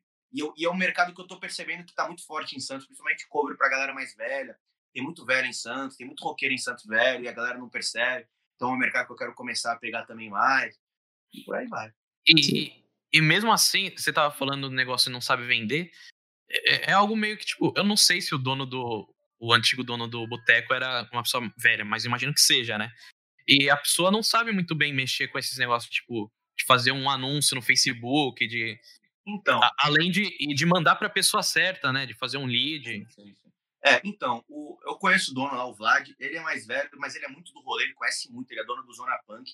Então, assim, o cara conhece muito, muito, muito, muito. É, mas ele mesmo fala para mim, cara, eu não sou produtor de evento, eu sou DJ, tá ligado? Eu tô aqui pelo rolê, tá ligado? Eu não, não sou produtor de evento, eu gosto de tocar, tomar minha cerveja e tudo mais. Tanto que, é uma história que ninguém sabe, na real, quando, logo que ele fechou, eu e o Marcelinho, dono da Santorini, a gente fez uma proposta para comprar o boteco. A gente ia assumir lá o boteco. E, cara, por um golpe de sorte, cara, não deu certo, velho, porque logo no mês seguinte começou a quarentena, tá ligado? Então, tipo assim, em fevereiro a gente tava negociando, tava quase tudo certo, tinha me acertado com o Vlad, já tinha acertado o valor, só que a dona do imóvel não quis porque ela ia alugar para outro cara. E aí, tipo assim, a gente ficou meio puto na época, aceitou, deu duas, três semanas depois, tudo ficou fechado por causa da quarentena. Fechou. E quando, quando, voltar, compra aquela porra lá. É, é, vai estar tá pelo, pelo, pela metade do preço. É, então foi uma sorte do caralho, velho. Foi, então sua relação com os outros donos de lugares, tipo, você falou do Marcel, dono da Santanin, são, são boas? Cara, é, com todos eu, tenho uma, eu não tenho ódio de ninguém, eu não tenho briga com ninguém, eu, eu, eu, a gente se dá bem todo mundo. O único que eu sou amigo é o Marcelo, a gente, eu vou pro bar dele de vez em quando, lá no quiosque, tomo uma cerveja, a gente troca ideia, a gente faz muita coisa junto no Arena e tudo mais, eu vou na Santorini direto também. Então ele é meu amigo, os outros não são meus amigos, mas não tenho briga com ninguém, tudo tranquilo. Que massa, que massa. Pô, eu tenho uma pergunta meio fora disso que, que eu acho que é bacana até falar, que foi você tentando deixar entrar o André como vereador, né? É, cara, eu comentei disso quando você falou que tava estudando, estudando coisa de marketing e tal. Eu falei, cara, foi. Eu, quando eu vi aquilo, eu falei, isso é um laboratório, ele tá, ele tá querendo ver o que, que vai dar alguma coisa, não sei o que, que é, mas tem alguma coisa aí. Tu postou stories, eu falei, porra, tava certo. Pô, e o negócio de bolsa rolê eu vi em muito lugar aparecendo, tipo, é. meio que deu uma bombada, né? É, na verdade, cara, ele, ele foi mais até do que a gente queria, porque ele foi para cidades do Nordeste, muita gente de Fortaleza comentando e tal. Então ele acabou indo um pouco mais longe de onde a gente queria. Só que foi realmente um grande laboratório. É, o André, quem conhece ele sabe que ele não tem capacidade nenhuma para ser vereador. O menino, ele tem alguns problemas. Mas assim, foi incrível por alguns motivos. Um, para ele, porque, cara, fez muito bem para ele. Porque, como eu falei, ele é é um menino que tem alguns problemas e, tipo, mano, ele viu a galera apoiando ele, confiando nele, falando, pô, André, é legal. E, mano, foi muito feliz para ele, ele ficou muito feliz, tá ligado? Tipo assim, cara, eu, eu me senti ajudando ele pra caralho, no sentido que, mano, ele ficou muito contente em ver a galera se mobilizando, ver a galera ali. A mãe dele também ficou muito alegre, ficou muito feliz. A gente saía para gravar e tudo mais. Então, assim, foi o, o serviço prestado a ele, assim, eu fiquei bastante contente com, com a felicidade dele. E segundo, cara, que, que eu tava percebendo, cara, qualquer coisa que a gente postasse viralizava, tá ligado? Qualquer coisa. Mano, às vezes eu postava uma foto dele, só uma foto dele, com qualquer legendazinha, dava 50 compartilhamentos. Dava 100 compartilhamentos. Essa do Bolsa Rolê deu mais de 3 mil compartilhamentos. Tá ligado? Então, assim, cara, eu não gastei um centavo nessa campanha. Um centavo. Um centavo. Não gastei nada nessa campanha. Só que eu, de forma viral, eu atingi provavelmente mais do que a 90% dos candidatos de Santos. Na hora H, a galera não votou, porque sabe que ele não tem condições. Mas, tipo assim, eu consegui fazer com que ele, sem gastar um centavo, chegasse mais longe do que galera que tinha fundo eleitoral, que tinha milhões para gastar e os caralho. Por quê? Cara, eu percebi que o que funciona na internet, na maioria das vezes, é o humor, tá ligado? O humor viraliza mais do que qualquer coisa na internet, cara. Uma vez eu li um artigo, cara, que falava disso, que era o marketing do absurdo. É. Então, tipo assim, eu, eu, gravei o clipe do André, um clipezinho que a gente demorou uma hora para gravar, fez umas cenas aqui, nada de demais, caralho. E o bagulho explodiu, tá ligado? A gente fez essa porra do Bolsa Rolê aí, caralho, mas bota, faz uma aí, faz isso aí na arte. beleza, pum, explodiu, tá ligado? Então, cara, é, isso me leva a crer que a internet é tão incrível que dá a possibilidade para pessoas que não têm grana chegarem mais longe do que pessoas que têm grana. Se você sabe trabalhar com a internet, se você sabe fazer o marketing da forma correta, a sua mensagem vai mais longe do que, ter, do que alguém que está ali colocando dinheiro numa mensagem ruim. Tá ligado? Então, é, ainda existe muito poder orgânico na internet. Pode crer. E era capaz, de repente, se dele até entrar, né? Vai que as pessoas votassem é, e não tava nos meus planos, cara. Se ele entrasse, a gente ia ter um grande problema. Você ah, acha não, que né? iria ser um problema? Deveria ser um problema. A ideia nunca foi que ele entrasse, tá ligado? É, mas. Sei lá, se entrasse. É que já tinha aquele, aquele memezinho assim do, do André vereador, porque. Primeiro que ele tem 53 contas no Facebook, né? Isso em si já é um meme. É tipo. Sim, sim, sim. Tem várias, tipo, várias contas no Facebook, e a galera é sempre. Puta, o André me adicionou de novo. Qual que é o Facebook tem, da vez? Tem 700 mil contas no Instagram e no Facebook. então. Então ele é muito conhecido em Santos, ele é muito conhecido em Santos. Aí quando eu vi o vereador, eu já falei, puta, mano, lá vai. Ele é muito conhecido em Santos, tá ligado? Então por isso que, mano, o negócio era brutal o alcance orgânico dele. Ah, legal. Na semana da eleição, cara, cara, era muita gente compartilhando as coisas dele, comentando, curtindo, seguindo, era muita gente, cara, muita gente. Foi isso. É muito legal. Tem é... um estudo também, né? Pô, você tá falando. É, de... então. Imagina se você fizesse para algum candidato, sabe? Poderia muito bem também entrar um candidato que é, você. Mas a, a, minha, a minha, toda a, os meus desejos na vida estão totalmente do lado oposto da política. Eu acho a política uma coisa horrível.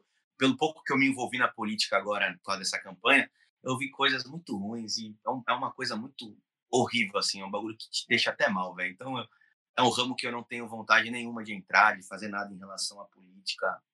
É uma coisa ruim demais. Mas você pensa então, em outras coisas além de organizar evento? Cara, pouca gente sabe disso, mas eu tenho uma agência de marketing também. Tá? Ah, é? Na quarentena, eu desenvolvi isso e hoje em dia, cara, tá dando muito certo. A gente faz, presta serviço de uma caralhada de coisa, desde sites, landing pages, é, design também, logos, banners, é, parte de vídeos também, gestão de tráfego, copyright, social media, lançamento. A gente faz tudo. Então, assim, a minha inclinação fora dos eventos está na internet porque nunca, não há nenhuma oportunidade no mundo hoje maior de ganhar dinheiro do que na internet. É, isso que eu falo, é bem acertado, cara, porque hoje em dia tá tudo na internet, é, tá? É, não existe nada... Tudo nada girando em torno. Que, que, que esteja com maior oportunidade do que na internet. O que, o que tá mais tendo é a agência digital. A internet é muito pequeno e a tua margem e tua escala é infinita, tá ligado? Eu posso atingir gente do Brasil, no Arena eu vendo para quem tá em Santos.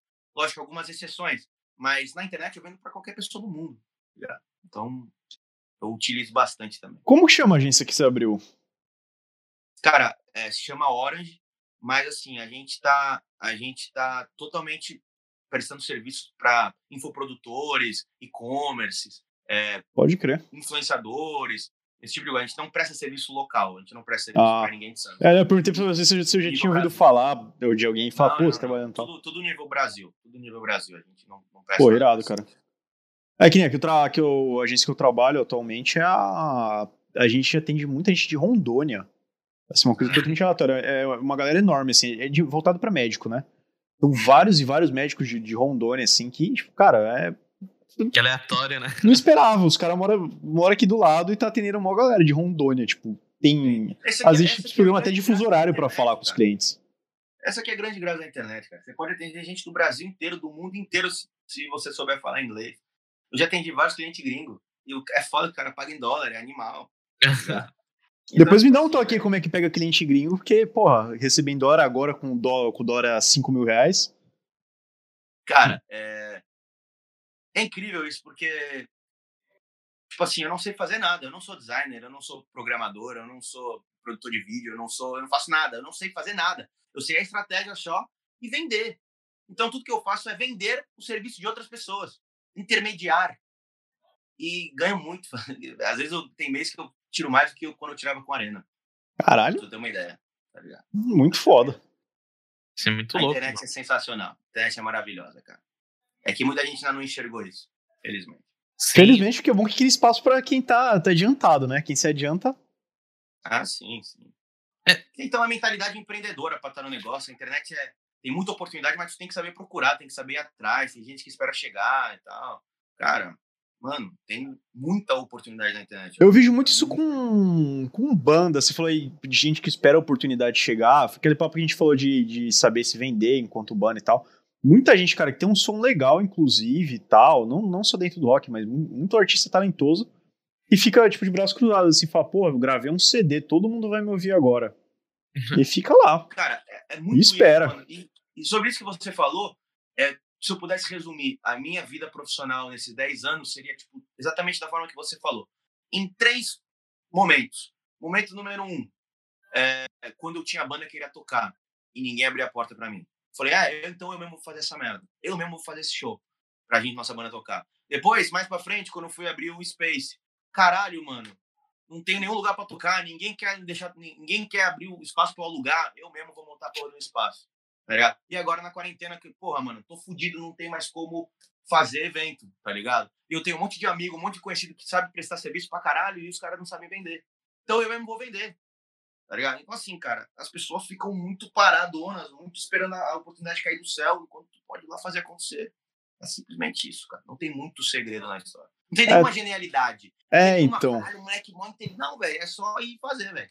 Só isso. Tem até aquela música do, do, é, do, do sabotagem que ele fala: tem três tipos de pessoas que faz acontecer, o que vê acontecer, o que não sei o que acontecer, e nós que faz acontecer.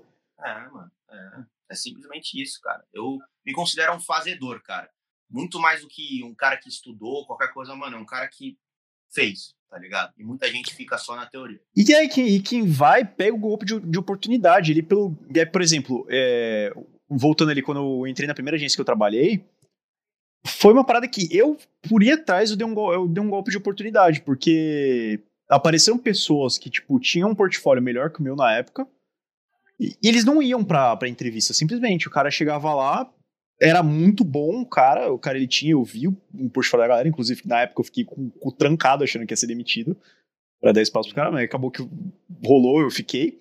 Mas eu vi o portfólio dos caras perfeito, velho, mandava bem, chegava lá não ia. Aí ficava, ficava esperando, falava, puta, não tem emprego. Tem até um mano que, tipo, ontem eu fui tomar uma cerveja na, na rua e tal, tava com, com, com uma amiga minha e o, tinha um maluco que tava lá e o cara, ele reclamando que não tem emprego, é, sendo que a irmã dele indicou ele no, no trampo e ele não, não pegou porque não quis. Sim. É o cara que, que fica, fica, fica reclama e fica parado. O, o, eu, o, é que se a gente for entrar muito nesse papo vai ficar muito polêmico, mas é, minha opinião sobre isso é a seguinte: vou falar bem devagar para não ser mal interpretado. O emprego, muitas vezes, é a pior coisa que uma pessoa pode ter. Por quê? Explico. Você como designer, você hum. como designer, você vai trabalhar numa agência para ganhar mil reais, mil e quinhentos reais, salário fixo CLT. Você prestando serviços na internet, você não consegue ganhar menos de três, menos de quatro, fazendo de uma forma autônoma, tá ligado? Você entrando em todos os grupos do Facebook, entrando em site de freelance, divulgando teu trabalho, falando com um monte de gente, mandando mensagem para as páginas o dia inteiro, não tem como tu fazer menos de 3 mil reais por mês prestando serviço de design na internet. Não tem como. Eu garanto para você, não tem como. Agora, você nunca vai ganhar isso sendo CLT de uma agência. Tá ligado? É muito difícil. Isso que é foda. Tá eu vejo. Pelo, eu tô, tô num grupo que é uma galera assim. Tem, tem uns Zé Ruelas lá, não sei o quê, mas tem uma galera muito boa que é o. Você tá nesse grupo, inclusive, é o designer gráfico. Eu tô todos os grupos que você imaginar. é, mano, se as pessoas imaginassem quão maravilhoso é os grupos de Facebook, as pessoas, mano, sério, explodia a cabeça delas. Voltava Tem pro Facebook. demanda ali, é surreal, velho. Surreal. Pra quem presta serviço de marketing, mano, é surreal a demanda. Eu fecho 10 serviços por semana, sozinho. Eu, eu fecho 10 a 12 serviços por semana que eu terceirizo para outras pessoas fazerem. Caralho, tá sensacional, velho. Só em grupos de Facebook. E a galera não enxerga isso, velho. Tá ligado?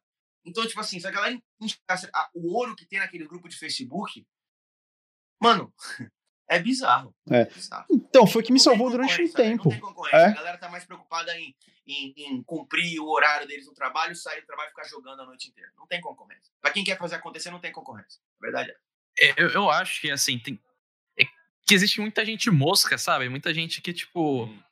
É, a pessoa parece não ter vontade. Como você disse, a pessoa chega em casa, vai jogar, tipo, a pessoa não pensa, tipo. É. Se, se ela quer fazer algo futuro, ela não pensa assim, ah, vou deixar para depois, sabe? Isso daí acaba totalmente. É, eu tenho até outro podcast meu que foi mais ou menos onde eu comecei a pensar, assim, tipo, nesse lance de você conversar com as pessoas mais, ter essa conexão. Porque era assim, eu chamava a pessoa aleatório, sabe? Tipo, não aleatório, tipo, uma pessoa aleatória, mas eu chamava, tipo, e aí, quer conversar comigo no meu podcast? Se a pessoa uhum. respondesse, beleza. Se a pessoa não respondesse, também, beleza. Mas eu tava lá, né? Tava aparecendo. E isso é, é, o que muita gente, tipo, o cara quer fazer um canal no YouTube, mas o cara não, não tem vontade, tipo. Tem. Se de, você de pesquisar, postando. se você pesquisar, eu também tinha um podcast. Eu cheguei a fazer um podcast por, por, algum, por alguns meses que a gente teve que parar porque foi quando começou a quarentena. Eu entrevistei várias bandas, tá ligado? Presencialmente, não era tipo igual assim, era presencialmente, Sim. gravado e a gente lançava depois, tá ligado? E, cara, uma puta oportunidade, cara, esse, esse mercado de podcast que vocês estão fazendo aqui é uma puta oportunidade. É porque cada vez mais a galera tá consumindo isso mais e mais, tá ligado?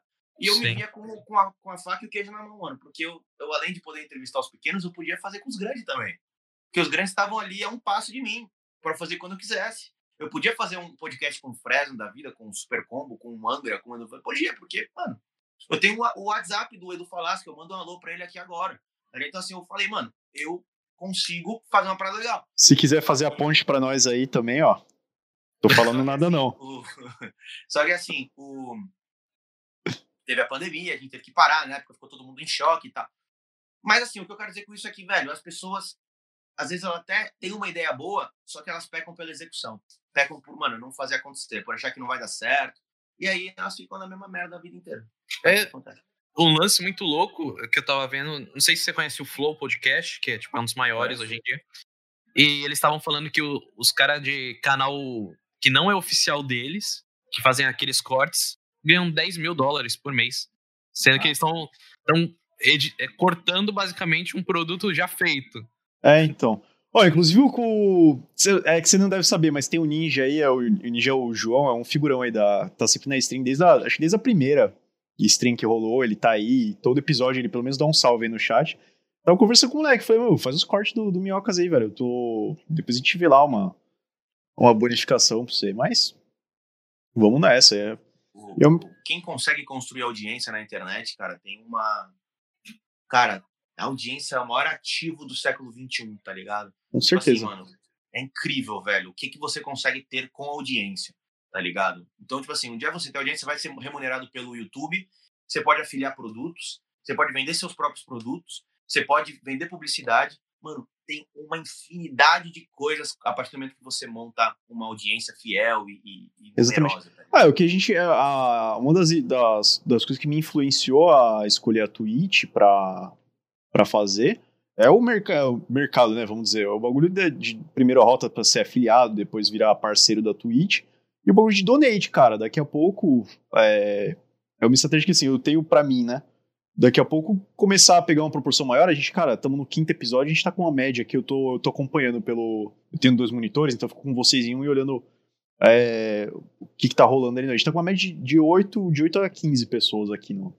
Coisa, pra dois, três episódios atrás, nos primeiros, tá tava tá de tá três, cara. Estamos no quinto. Cara, é então é, daqui a pouco também. a gente começa a botar donate, começa a botar isso e aquilo, tá ligado? É, é mercado. Sim. É, é um, esse negócio de construção de audiência depende de muita consistência, tá ligado? Muita consistência. Tipo assim, não é fácil, velho. É, mano, é, às vezes é ficar falando na tela do telefone para cinco pessoas e faz, fazer isso durante três meses. Só que de uma hora para outra algum vídeo teu viraliza e tu bomba, tá ligado? Tipo, qualquer momento pode acontecer isso, tá ligado? Pode ter alguma coisa que a gente falou aqui nesse vídeo que, mano, comece a, a, ir mais longe, tá ligado? Então no próximo que vocês fizerem e por assim vai, tá ligado? Então é um jogo que, mano, tem que ter constância e não pode desistir quando vê os números pequenos ali, tá ligado? Quando você é, então, insistência, mano, velho. Tá Água mole e pedra dura, tá ligado? Você vai, uma hora chega. É que é você, tipo... o artista, mano. O artista, às vezes, ele lança uma caralho de música. E aí lança aquela música que estoura. Acabou, mudou a vida do cara. Você só precisa acertar uma vez, cara. Só uma vez. Não precisa acertar todo dia, ser um cara fodão, mano. Só precisa acertar uma vez. Acertou uma vez, já era. É, é tipo um lance. Pode ser que, tipo, vai, pegue fogo aqui atrás agora. A pessoa vê, vê e fala assim: caraca, pegou fogo, o cara Aí ele vai lá, assiste a live e vê e fala assim: caraca, que interessante que os caras estavam falando, vou começar a acompanhar. Sim, sim. Tipo, sim, ele não, não, vai pelo conteúdo principal, mas ele continua porque aconteceu algo muito louco que só pode acontecer em live, porque se, tipo, se não, a gente tivesse fazendo essa chamada e pegasse fogo, mas não tivesse em live, não seria tão interessante quando tivesse em live. Qualquer coisinha que, que aconteça fora do normal, que uma pessoa ache estranho, ache engraçado, ache polêmico, ache alguma coisa, então muito interessante, ela pode mandar para outras pessoas e, é, e assim vai indo. E aí começa, é. Ah, é, quando se pegar fogo aí, Léo, é só seguir a dica do Gaulês que entra embaixo do chuveiro que não vai é, pegar fogo. Vai tá embaixo, tá embaixo da água. Vocês podem mesmo, vocês mesmo tacar fogo e fingir que não sabia. É. Ah, não, é. Às vezes vale a pena. Aí tá, tá tipo minha irmã com isqueirinho aqui atrás. Vê um braço assim com isqueiro. Vale a pena, pô, sei lá. Você é louco. Perde um colchão, mas ganha uma Ferrari, vai ver. Caraca. Cara, é aquele negócio, mano. É aquilo que eu falei do humor, que o humor vende muito, e polêmica também, mano. Qualquer polêmicazinha que lança em qualquer lugar, uma coisinha meio pá, assim, cara, o bagulho vai muito longe. Aí, rapidão, fala mal de alguém aí, dá um nome. É, fala mal de alguém. Joga um artista na roda aí pra gente falar. É, é, é. Se ele repostar, já era. Vai vir um monte de hate. Aí tem que aguentar um pouquinho do hate. Aí daqui a pouco os caras começam a te acompanhar e de hate vira fã. De hate começa a virar. É, quando aquela, aquela famosa convertida. O hate é o que te mais faz crescer, né? Você vai ver os caras. Porque a galera que vai te dar o hate vai ter. Tá divulgando seu trabalho e outra pessoa vai. Ah, tá o cara fica dando. Os caras ficam dando RT, tá ligado? Tipo, olha que filha da puta. Aí vem três nego segue. É. Pelo, pelo tweet do, é, tweet é do bizarro, cara. É bizarro. A é muito louco. que concorda com o que você falou, começa a te seguir. E a galera que não concorda, tipo, segue pra te dar hate. Só que aí ele começa a ver teu conteúdo, começa a concordar com o que tu fala. E aí, tipo, daqueles um milhão que entrou, mano, 100 mil ficou. Pô, os caras são bons. E é assim que se cresce organicamente na internet. É Além de que, tipo, é, assim. é, é, impossível alguém que você siga tenha 100% dos seus pensamentos. Você, é, olha os haters. Você no... maníaco de achar que, tipo, é. todo mundo é igual você. Sim, sim. É, e... os... começou os haters no chat, ó, o Pablo. A boa é acender tocha e caçar bruxa. Agora eu entendi porque o Raul tá ficando famoso. De tanto odiar ele na escola, ele tá ganhando lucro. Olha aí, tá, tá explicado. O hate dá dinheiro, cara. Quando você hatear alguém na internet, você está ajudando a pessoa. Pensem nisso na hora de vocês repostarem alguma coisa de alguém falando que não gosta da pessoa. O hate dá dinheiro. Por favor, me odeiem. Você repostar falando mal sem falar a pessoa. Isso, aí na hora você, você censura o arroba ali da pessoa, aí beleza. Aí, aí tudo mal, certo. Oi, e, e, já teve algum problema? Um lance que eu acho bem massa do Arena, que eu, que eu nunca vi assim, a gente vê, tipo, bastante casas tendo problema, tipo, é, separados, meio como teve um problema lá daquele bar de Santos que os caras mataram, né? O segurança matou, matou o menino. Mais, né? e, e, o Arena, pelo menos, eu nunca vi nada relacionado, tipo, nenhum problema assim. É, é, é, muito bem lidado, né? Parece. Sim, sim, sim. É, isso é uma preocupação que a gente tem é, com, com a abordagem dos seguranças, tá ligado? Porque isso é uma coisa muito séria, velho. Tem cada cara meio doido. A gente acabou de ver o segurança do Carrefour matando o cara, essas histórias acontecendo. mano, dá sempre muita repercussão. Acabou a vida do moleque do, do Bacará naquele, daquela noite, tá ligado? Tipo assim, acabou Sim. a vida do maluco. Ele, acho que ele tá preso hoje. Se não tá preso, ele tá foragido, tá respondendo processo, a casa tá fechada. Então, mano, qualquer deslize nesse sentido, cara, do cliente se machucar lá dentro. Às vezes ele se machuca sozinho, tá bêbado, é, cai, escorrega e bate a cabeça. Aí já aconteceu, tá ligado? Mas assim, é, essa parada dele ser agredido dentro da casa ou fora da casa pelo segurança, por alguém, cara, isso destrói a imagem da casa. Tipo assim, acaba contigo, velho. Tipo assim, tudo que a gente construiu até agora, tanto de marca quanto de estrutura, cara, vai tudo pro saco da, da noite pro dia, tá ligado? Com uma, uma, um soco de um cara que às vezes, mano, é um segurança que a gente nem conhece, tá ali naquela noite, acaba com a história da casa. Então Sim. a gente sempre foi muito é, preocupado com essa história, tá ligado? Isso não quer dizer que os seguranças sejam frouxos. O nosso chefe de segurança lá é o Lincoln, que é o bigode, muita gente conhece ele. Ele é um cara muito firme, muito duro às vezes, tá ligado? Quando alguém vem falar gracinha pra ele, já, já toma uma. Ô, oh, caralho, cala a boca, não sei o que lá. O cara é firme, o cara é duro quando, quando o cara tá bêbado, quando o cara tá arrumando confusão. Mas ele nunca sentou a mão em ninguém, nunca vai sentar ele, ver que todo mundo segurança está fazendo isso, viu que o segurança se exaltou, já corta o segurança a gente sempre foi muito rígido em relação a isso. É, isso é legal. No, no Arena, sim, é porque eu sempre, toda, da maior parte das vezes que eu fui, eu tava cheio de instrumento, então o cara sabia que eu, que eu ia pelo menos tocar lá ou fazer alguma coisa. Todo mundo sempre foi muito educado, os caras nem olhou torto, assim, nunca. Sempre foi tipo, oh, tudo bem? O que você veio fazer aqui, tá ligado? Sim, sim. É, todo mundo. E não só os, os. A gente se preocupa muito com esse negócio da experiência do cliente. Então, tanto essa parte dos seguranças, tanto a parte do banheiro. Muita gente elogia o banheiro do Arena porque ele é muito limpo. Então, mano, eu falo pro, pro, pros caras assim, eu falo, velho, não sai do banheiro. Porque, tipo assim, nas casas, tipo, não fica ninguém dentro do banheiro. Normalmente a privada tá entupida, o mictório tá entupido, tá tudo sujo, cheio de papel higiênico. Eu falo, no Arena não vai ser assim. Lógico que tem evento open bar pra mil pessoas que não tem como. Fica sujo, tá ligado? Porque hum, vira bagunça. Agora, quando é algum show mais de boa, um show de rock, que a galera é mais comportada, cara, eles têm a minha ordem de deixar o banheiro limpo 100% do tempo, tá ligado? Então a gente recebe muito elogio de banheiro limpo, tá ligado? A gente recebe muito elogio de, de bartender simpáticos, bartenders são legais. A galera, quem aluga casa elogia muito a minha gerente, porque ela, mano, ela dá uma maior prestação de serviço, um apoio e tal. Então, assim, cara, é, o atendimento é e sempre será o mais importante, tá ligado? E, isso é algo muito louco, né? Isso daí é algo que, tipo, é tão simples, e, mas que fideliza o cliente, né? Fideliza o cliente. Muita gente não se importa com isso, cara, mas Cara, às vezes eu, eu gasto mais dinheiro, mano, para encher o bar de bartender, para trazer mais segurança, para ter mais limpeza. Eu gasto mais dinheiro do que eu deveria em equipe, mas eu não gosto de prestar um, um serviço ruim, tá ligado? É, e quando tem algum problema, que tem, nunca vou dizer que é perfeito, tem problema, às vezes acontece, mano, a gente para, senta, mano, o que, que aconteceu? Por exemplo, você viu bebida quente, mano, os caras estão reclamando que a cerveja tá quente, já aconteceu. Fala, velho, vai com o chefe para, mano, o que aconteceu, velho? Por quê, mano? Então já bota antes na, na geladeira, já faz antes. E, e, a gente tá sempre buscando melhorar, melhorar, melhorar pra um dia. É porque esse lance de segurança no bar é, é complicado, né? Porque vai ter gente bêbada, vai ter gente querendo arrumar confusão de qualquer forma, né? E, e a pessoa tem que ser muito firme mesmo para poder ter esse, esse sangue. Não é sangue de barata, né? É um sangue. Tem que ser, tem, que ser, tem que ser. O segurança tem que ser grosso. Ele não pode bater na pessoa. Mas se ele viu que a pessoa está se exaltando, ele tem que ser grosso para a pessoa se portar no lugar dela.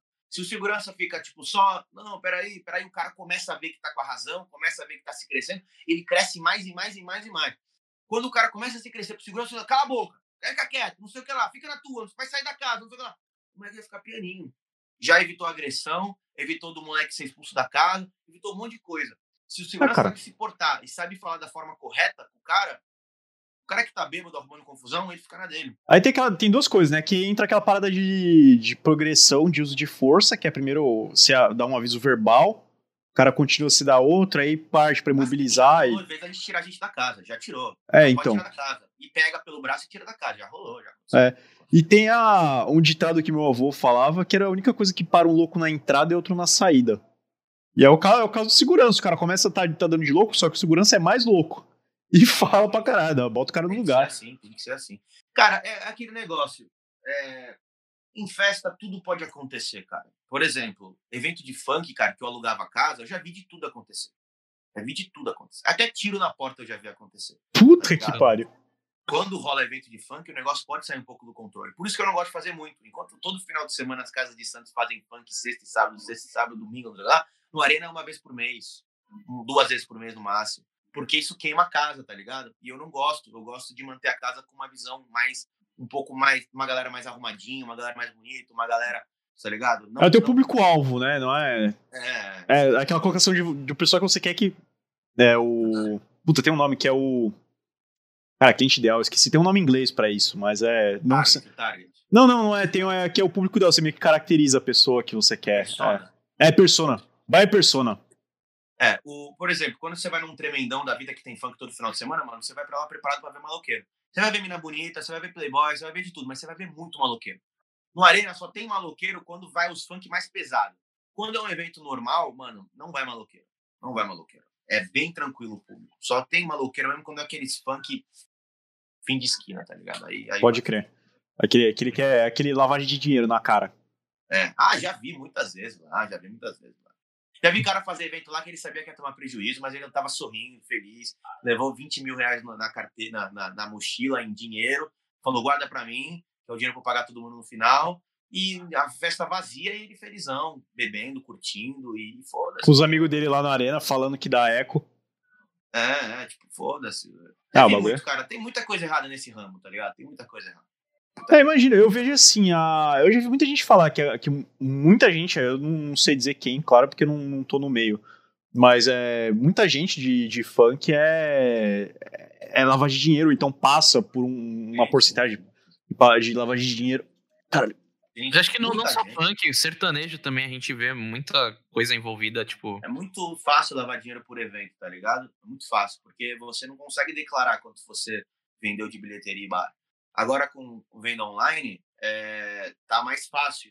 Mas mesmo assim, o cara pode dizer que vendeu 500 ingressos físicos. Como é que alguém vai conferir isso?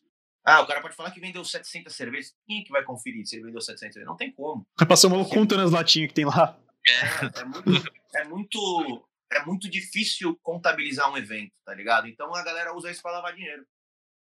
Pode crer.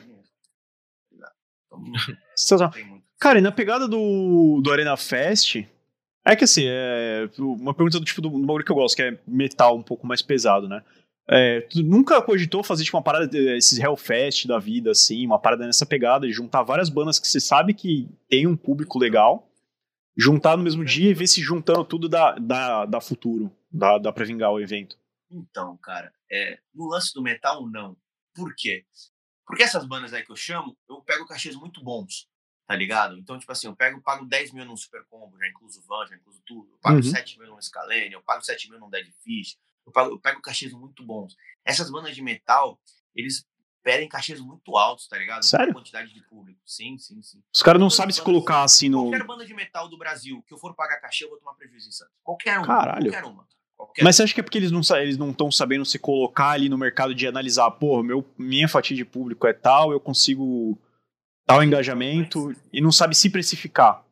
É, se você parar pra pensar, o Super Combo em, em, tudo é maior do que uma banda tipo Project de metal, assim. Sim, sim, sim. E os caras Parece pelo barato, jeito é cobrar.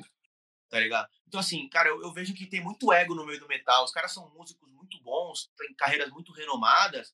E aí os caras. Cara, interessante, interessante saber tá disso. Então, tipo, um, um dos problemas do metal é. Por exemplo, mano, 20 mil reais no mundo Falasque não vale. Não, não vale. O pre... assim, pra, pra cantar Angra. Ele é muito bom. E ele tem muito nome. Ele já tocou. Ele fez turnê mundial. Ele mano, fez de tudo esse maluco. Então, assim, o nome dele não corresponde ao valor que ele tem hoje. No sentido que, tipo assim, mano, se eu fazer do Fasca em Santos, não vai dar mais 300 pessoas. Tá ligado? Uhum. Então, tipo assim, é, não vale a pena pagar esse cachê. Um Angra da vida também não vale a pena. É, então, assim, eu vejo que o, o Edu, assim, na minha opinião de consumidor, né? Eu não sei se você, vai concordar. Mas ele tem duas coisas aí. Primeiro que ele tá, vive, ele tá drama de museu, tá vivendo de passado. Uhum. E isso é uma coisa que me faz não ir mais em show nenhum dele, nem comprar. Eu nem, nem sigo mais o cara direito no Instagram, pra te falar a real. Uhum. Porque eu prefiro coisa nova. E outro que ele Calma. Ah, e virou, virou, virou arroz, arroz, de festa. Uhum. Toda, toda semana tem show do cara em algum lugar aqui que eu posso pegar o carro em 40 minutos chegar. Aí isso, isso faz, isso diminui o público. Essas bandas, elas têm muito mercado em São Paulo. O Edu falasse que fechou para 4 mil pessoas no Tom Brasil. Vale a pena. Uhum. Legal, show de bola. Mas São Paulo é um mundo, né, cara? Tem muita gente em São Paulo. Qualquer coisa em São Paulo dá certo. Cara, São Paulo é quase um país à parte. É. Santos não tem, velho. Santos é limitado. E, tipo assim, a galera não enxerga muito isso. Os caras pensam, mano, um músico fudidão, como o, o guitarrista do, do Angra, por exemplo, mano, ele não vai vir por um cachezinho pequeno, porque o cara é músico fudidão, o cara tem o ego dele, o cara tem a história dele. O baterista também não vai vir por um cachezinho de merda, ele tem a história dele, tá ligado? Agora, os caras do Super Combo, mano, os caras topam, pô, vamos aí, velho, vamos aí, vamos diminuir o cachê, vamos embora. Os caras não tem tanto nome quanto os caras da banda de metal, então os caras topam, pô, mano, nosso cachê é dois pra cada um, pô, vamos fazer um e-mail pra gente fazer esse show aí estourar? Ah, demorou, bora. Agora, o cara, o cara do Aquiles Priester da vida, ele, pô, o cachê dele é cinco pau. Tu acha que ele vai se sujeitar a fazer por três? O cara é o Aquiles Priester, uhum. velho. Ele não quer, mano. Tá ligado? Então isso, isso infla pra caralho o cachê das bandas de metal e inviabiliza trazer pra Santos. Não tem como. Eu só consegui trazer Angra do Falasque porque eu não paguei cachê. Os caras. E tu fez a bilheteria, né? Pode crer. Eu entrei na mente dos caras. Caralho, mais de game, o maluco, hein? Tá. É, mas foi só assim pra trazer. O Edu Falasque foi 300 pessoas. O, o Angra foi 550. Mano, não vale a pena fazer isso. Não mesmo. Oh. Então, tu acha que assim, o problema do, do metaleiro, vamos dizer, é que o cara ele, ele, ele sobe no salto e fala: não, meu trabalho vale não sei é. quanto, e não tem engajamento para isso. Que, teve, que recentemente se uniu é o Xamã. O Xamã, o Xamã. O Xamã que. Eu pedi um orçamento pra esses caras. Mano, ah. 20 pau pra trazer os caras. Não dá, velho. Tá louco, os caras. Esse cara acha que porque em 2000 fez aquele ritual live que estourou e que até hoje, ai, que legal o ritual. Mano, se eu quiser ver. Não tem condições, ah, é? 20 mil reais nessa banda. Tá louco? 20 mil reais, mas uma caralhada de coisa que os caras pedem. Hotel bom, rider fudido. Mano, achou que não vale a pena fazer, velho. Não dá, não dá pra fazer, tá ligado? Não dá pra fazer. Então, tipo Sabe... tipo assim, não... difícil ter esses shows aqui. Muito difícil. Um lance que eu acho que em Santos iria bombar qualquer, qualquer grupo assim seria K-pop, sabe? Sim, sim, sim, sim. É, mas é muito surreal, né? Esses é, né? É, os caras trazem os caras da. Ainda mais na alta que tá, velho. É. Por, é, eu chuto que, sim, eu não manjo nada, mas eu chuto que por menos de uns 200 mil reais tu não traz nem, nenhum Zeiger Jones da vida. Sim, sim, sim, sim. Não, esse shows aí é tudo São Paulo, cara. É. A galera aqui tá, é muito é, cultural é, do Santista ir pra São Paulo num show. Mas ao contrário, não é, tá ligado? Show gringo é todo mundo pra lá. Então, é tipo assim, é, é burrice tentar pensar alguma coisa assim, tá ligado? Por sim. isso que eu falei da ideia do Arena São Paulo, que aí sim, aí só que eu só abriria uma Arena São Paulo se fosse pra lutar com os grandes, tá ligado? Fazer uma casa pra 3 mil pessoas, pra bater de frente com a áudio, pra fazer uma coisa muito grande em São Paulo, não pra ser uma casinha qualquer. Porque, porque em São Paulo tem, tem muita coisa, né? Tem, tem a Tom Brasil, né? Tem a. A... É, podemos dividir São Paulo assim, entre as casas muito grandes, que aí vai Tom Brasil, que aí vai Espaço das Américas, que aí vai Credicar Hall, que agora é Unimed Hall, enfim, coisas muito gigantes, e casas médio porte, que é onde a gente se encaixa que aí tem o Carioca Clube, tem o Tropical Butantã. O Hangar voltou, né? E tem a Áudio, que eu considero a Áudio líder de mercado em São Paulo. A casa é sensacional e traz os melhores shows. A gente iria para São Paulo para bater de frente com a Áudio, para fazer uma coisa muito boa lá. E essas outras casas aí ficariam atrás da gente, porque a nossa estrutura ia ser melhor. A gente perderia, perderia não, bateria de frente com a áudio ele fazendo os melhores shows. Porque em São Paulo tem um mundo, né, velho? Qualquer showzinho de merda que você fizer em São Paulo, mano, o bagulho explode, velho. O bagulho é muito, muito Tem muito público, foda. né? É legal, eu acho isso muito foda em São Paulo. Uma vez eu fiz aqui em Santos o Brasa, numa sexta-feira, veio 200 negros. No dia seguinte eu fui pra São Paulo, tinha 1.500 negros. Caralho. Mesma banda, moleque. Mesma porra banda, velho. E aconteceu isso, tá ligado? Então, às vezes eu penso, cara, qualquer merdinha que você faz lá, velho. Já aconteceu aqui, Francisco Elombre também, show pra 200 negros aqui em Santos. Fui pra São Paulo, mil e pra Mamã. Cara, tu já trouxe o Otto Mas pra... desmotiva você? Desmotiva um pouco. Por isso que a gente faz outras coisas sem ser o Otto. Por exemplo, rap aqui dá muito bom. Fiz o Baco do Blues ano passado, deu mil negros no show do bar. Foda, cara. Fiz Cintia Luz, deu 800 negros na Cintia Luz. É, então, assim, por isso que o rap é muito forte em Santos. O rock já não é. Então, a gente vai jogando conforme o jogo. O reggae é fraco, mas, tipo assim, ninguém traz. Então, como eu sou exclusivo, é, acaba, acaba compensando, né? Galera, tá ligado? Cara, esse, essa parada que você comentou agora do, do, do cachê dos caras me deu, assim, tipo, um, um estalo de um dos motivos, dizer, do rock tá morrendo. É isso, cara.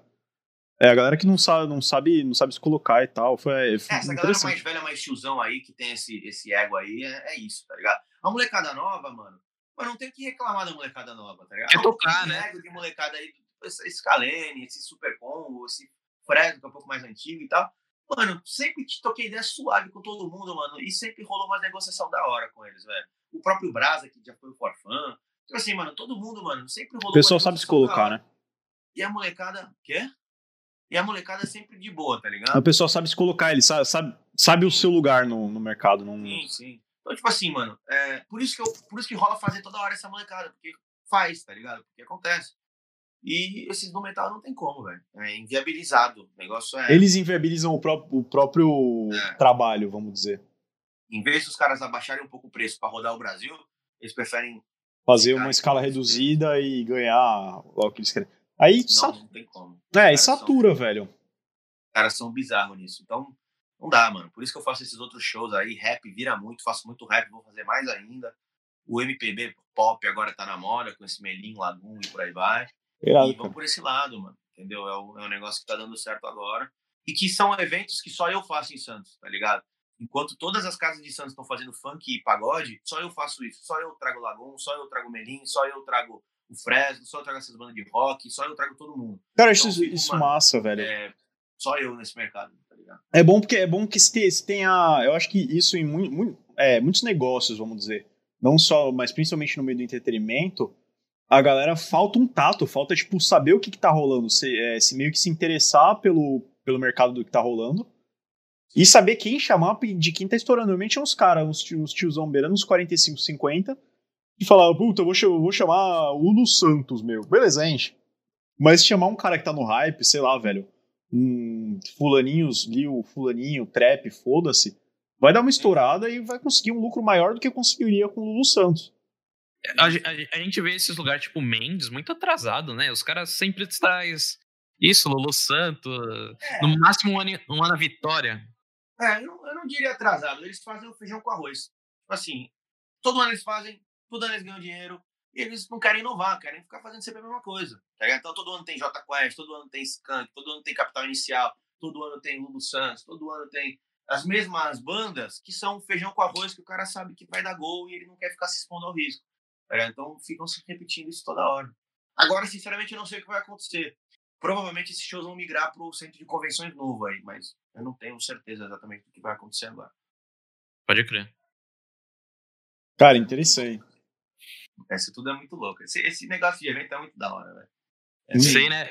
É, é, eu, o que eu acho legal é que você fala, tipo, com emoção, sabe? Tipo, é, feliz de ter feito esses eventos. É sim, muito sim. massa isso. Foi bem, foi bem da hora, cara. Tudo isso que a gente fez aí foi uma, foi uma história bem louca. E, uma coisa que a gente nem começou ainda, tá ligado? A gente nem começou uhum. ainda. A gente vai começar mesmo pra valer no que vem. Agora, coisa... porque, porque, assim, cara, é, muita gente não enxerga também isso, mano, mas é, aí já entra um pouco uma parte um pouco mais triste, né? Tipo assim, mano, teve muito perrengue que eu, eu faço o máximo para não deixar transparecer para as pessoas, mas teve muito perrengue desde que eu abri o Arena, tá ligado? Muito. Então, eu não sinto que eu ainda tive liberdade para trabalhar naquele lugar. Eu sinto que, tipo, eu passei o Arena inteiro, três anos de Arena já esse mês, inclusive que dia é hoje, 22 de novembro. Depois de amanhã, faz três anos da inauguração do Arena, 24 Caralho, aí sim. 2017. Foi o dia que a gente inaugurou a Arena. Aí Cara, sim. Eu sinto que, assim, até hoje eu não tive possibilidade de trabalhar direito naquele lugar. No sentido que, tipo assim, quando a gente abriu a Arena, eu tinha 21 anos, 22 anos. Eu era muito novo, eu não sabia o que tava fazendo, tá ligado? Eu, mano, fiz muita merda. E os primeiros meses do Arena foram preju atrás de preju. Era muita merda acontecendo. A galera vem dos stories, a galera vem dos shows lotados. A galera acha que a gente sempre foi muito bem sucedido e que a coisa deu sempre muito certo. Mas não foi assim, tá ligado? Os primeiros quase um ano de Arena, os primeiros 10 meses, todo mês o Arena fechando no vermelho tá ligado? Mas a galera não, não enxerga isso, tá ligado? E depois, quando a gente conseguiu estabilizar, a gente teve um problema lá na casa com o telhado, a gente teve que, que consertar o telhado da casa. Ah, cara, eu lembro disso. O telhado inteiro. Então, tipo assim, a gente entrou numa obra que até hoje não acabou, tá ligado? Então, tipo assim, a gente tá desde abril de 2019, já faz quase dois anos, fazendo obra e evento ao mesmo tempo. Então, eu ia pro Arena de manhã, ficar fazendo obra até de noite, lidando com um monte de pedreiro e de noite fazendo show. Então, minha vida foi uma loucura no passado. Então, quando a, a, coisa da obra começou a dar certo, veio a porra da pandemia. Então, já tô há nove meses sem poder trabalhar. Então, eu sinto que a gente nem começou ainda, cara. Eu sinto que a gente vai começar de fato a casa em 2021, que vai ser quando não vai ter mais obra, não vai ter pandemia, a casa vai estar tá perfeita, com dois andares, aí é onde nós vamos... Vai estar tá, já...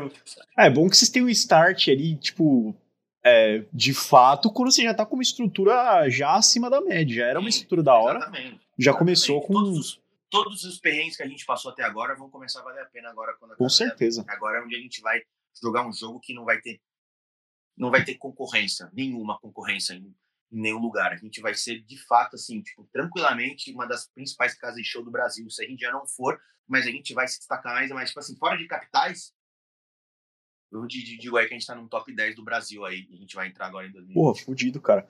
Eu lembro, você falou do, do telhado, eu lembro de um, show da, da falecida Junkhead aí, que a gente acabou de tocar, a gente desceu, e não entendeu, porque ali do palco não dava pra ver, mas tinha umas latonas de lixo, assim, é, recolhendo água do teto tal. Sim, sim, sim. É, cara, o, o, o, a gente teve que arrancar fora o telhado, tá ligado? Porque tava com muito problema o telhado, muita infiltração, então a gente teve que arrancar o telhado fora. E, tipo assim, só aí foi dois dias antes de um evento, tá ligado? E a gente falou, cara, cancela tudo. Aí eu penso, pô, e se a gente meter um fechamento aqui, mete uns pano preto, mete uns, uns umas espuma para não sair o som e a gente faz o evento só com esse lado da casa, aquele lado lá fica sem telhado mesmo e tal. E a gente fez umas coisas muito insana, cara. A gente fez umas coisas muito bizarras, tipo assim, a metade da casa sem telhado, a gente fazendo o evento na outra metade, e fez show do Fala Mansa, fez show de, de do Maneva, fez show de um monte de banda nacional. irado. Com metade da casa só, com a outra metade fazendo obra. A gente começou a construir um telhado em cima de um telhado que já existia. A gente fez umas coisas muito surreal, velho, tá ligado? Tinha evento que a gente, se chovesse, ia vazar na casa inteira, então ficava a semana inteira rezando, olhando a previsão. Fazer, fazendo dança da chuva ao contrário.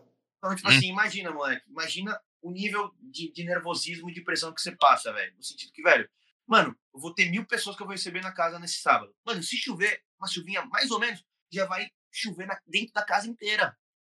Tá ligado? A gente não transparece isso, mas eu tô ali comigo. Caralho. É que ela tá rodando peão na Wii, mas não pode fazer careta. Tá ligado? Tava com o show do Baco e o show do Blues.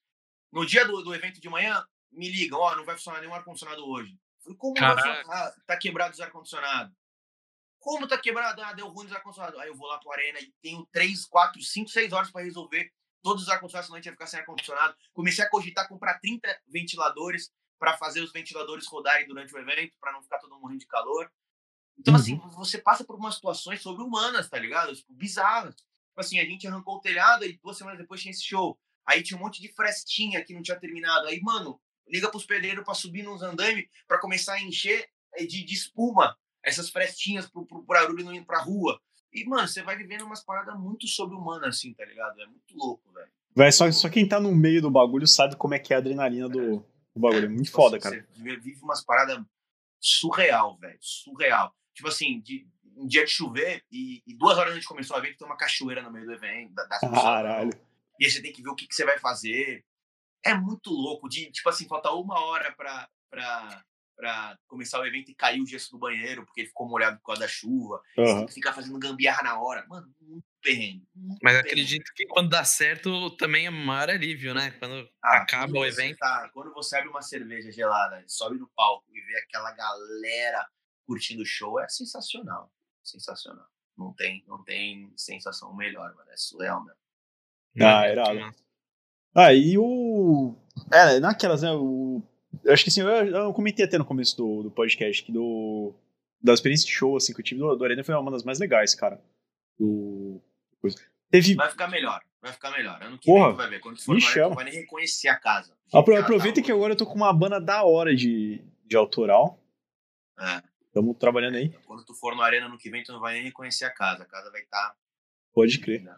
Cara, tu lembra de um show que teve? Inclusive, nesse dia, o. Foi um dos últimos shows da Junkhead. A gente atrasou pra caralho, cara. Foi ridículo, assim, porque eu. Lembro, o... eu lembro, fiquei puto com vocês. Falei, caralho. Cara, o, ba o baterista chegou, acho que.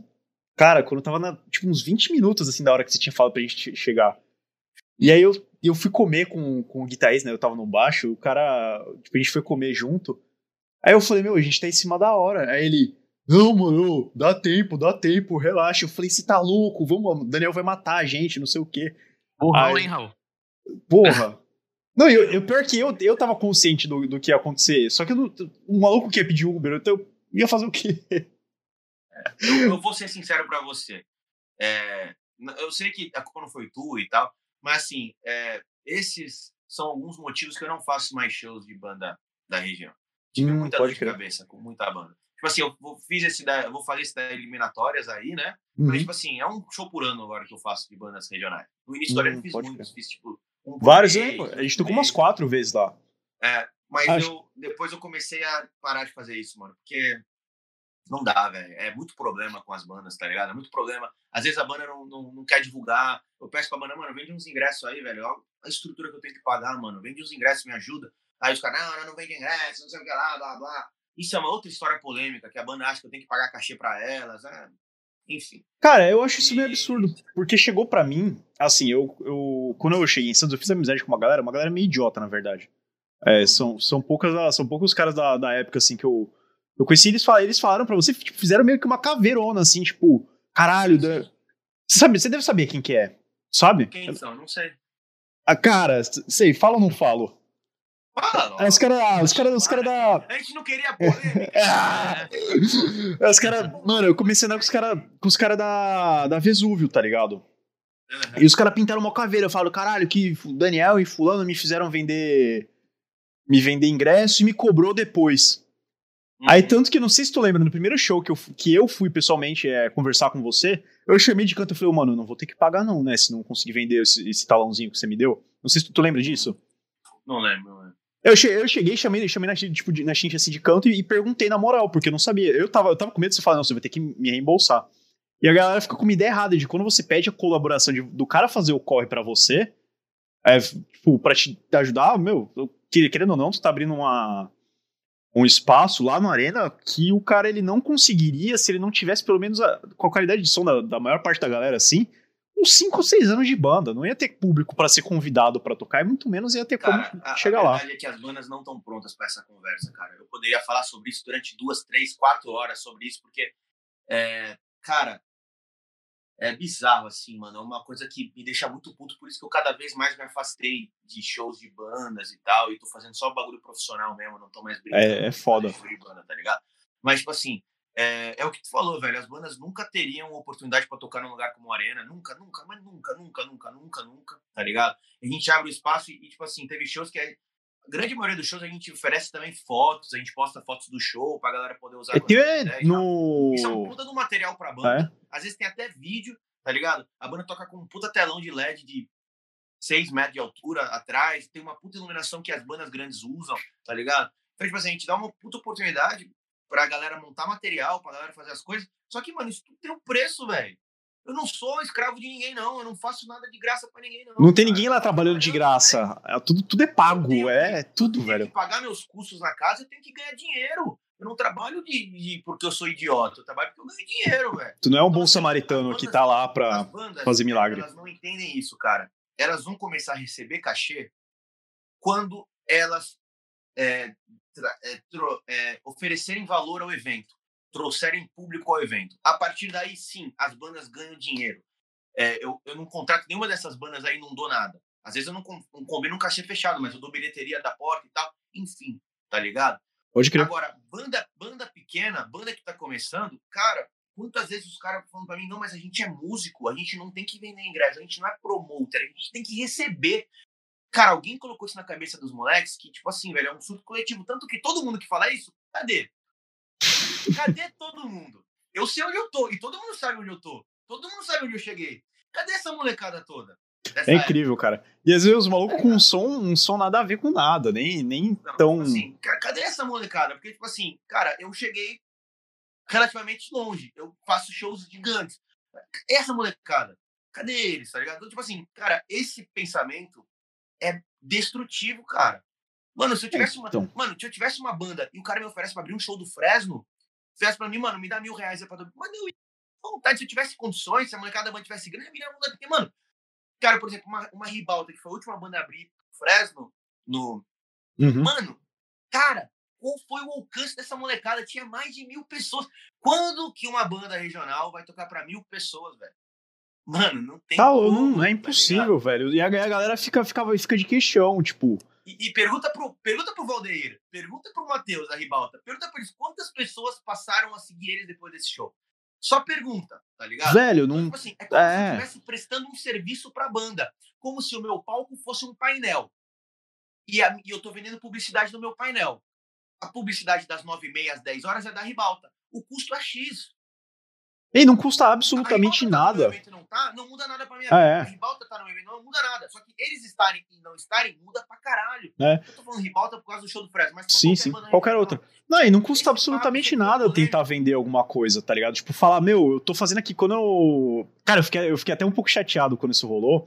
Não sei se você lembra daquele show da, que as meninas venderam de, por, de última hora, assim. Eu, eu descobri que quando eu cheguei pra tocar, eu descobri que eles tinham vendido, tipo, dois ingressos a mais. Sim.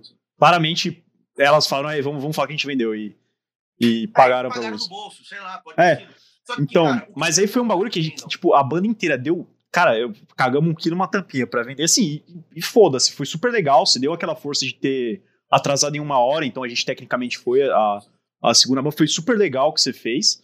Mas assim, a- e teve uma galera que ficou. a- Ali todo mundo deu sangue, mas quando eu vi depois, a- uma galera meio foda-se, ah, não vou vender.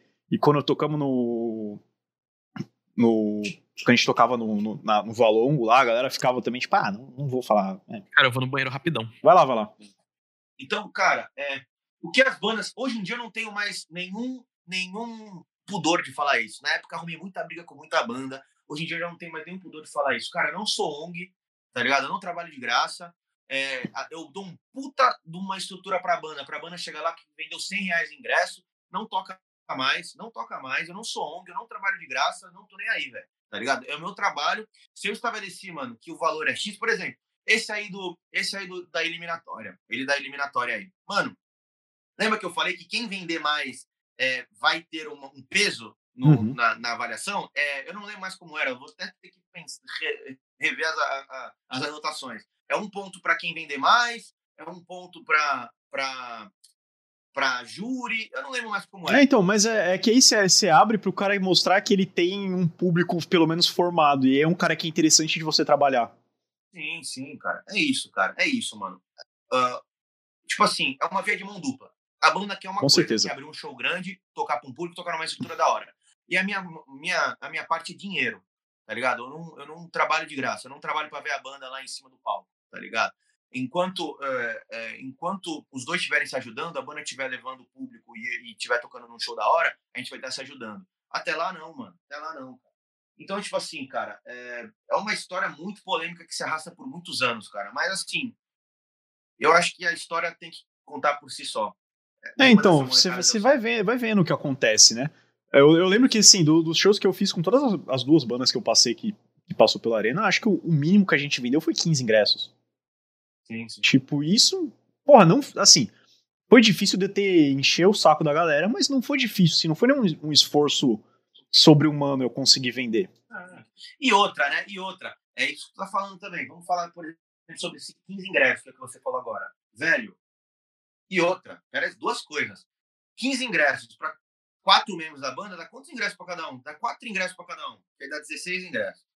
Mano, Uhum. se você não tem quatro pessoas para levar pro teu show, seja tua mãe, teu pai, teu amigo, tua namorada, mano, tá na hora de trabalhar o marketing da banda, tá na hora de divulgar. Não é possível que você não tenha Sim, Sabe por que, que não levam? Porque não tentam, não vão atrás, não, não pedem, não pedem essa força. Quando eu tinha banda, eu vendia 50 ingressos fácil, velho, com a minha banda. Nós enchíamos o saco de todo mundo, vamos pro meu show, vamos pro meu show. E a gente enchia aquela merda. Por quê? Porque a galera não tem vontade, a galera fica toda, toda encostada, ah, não sei o que lá, velho.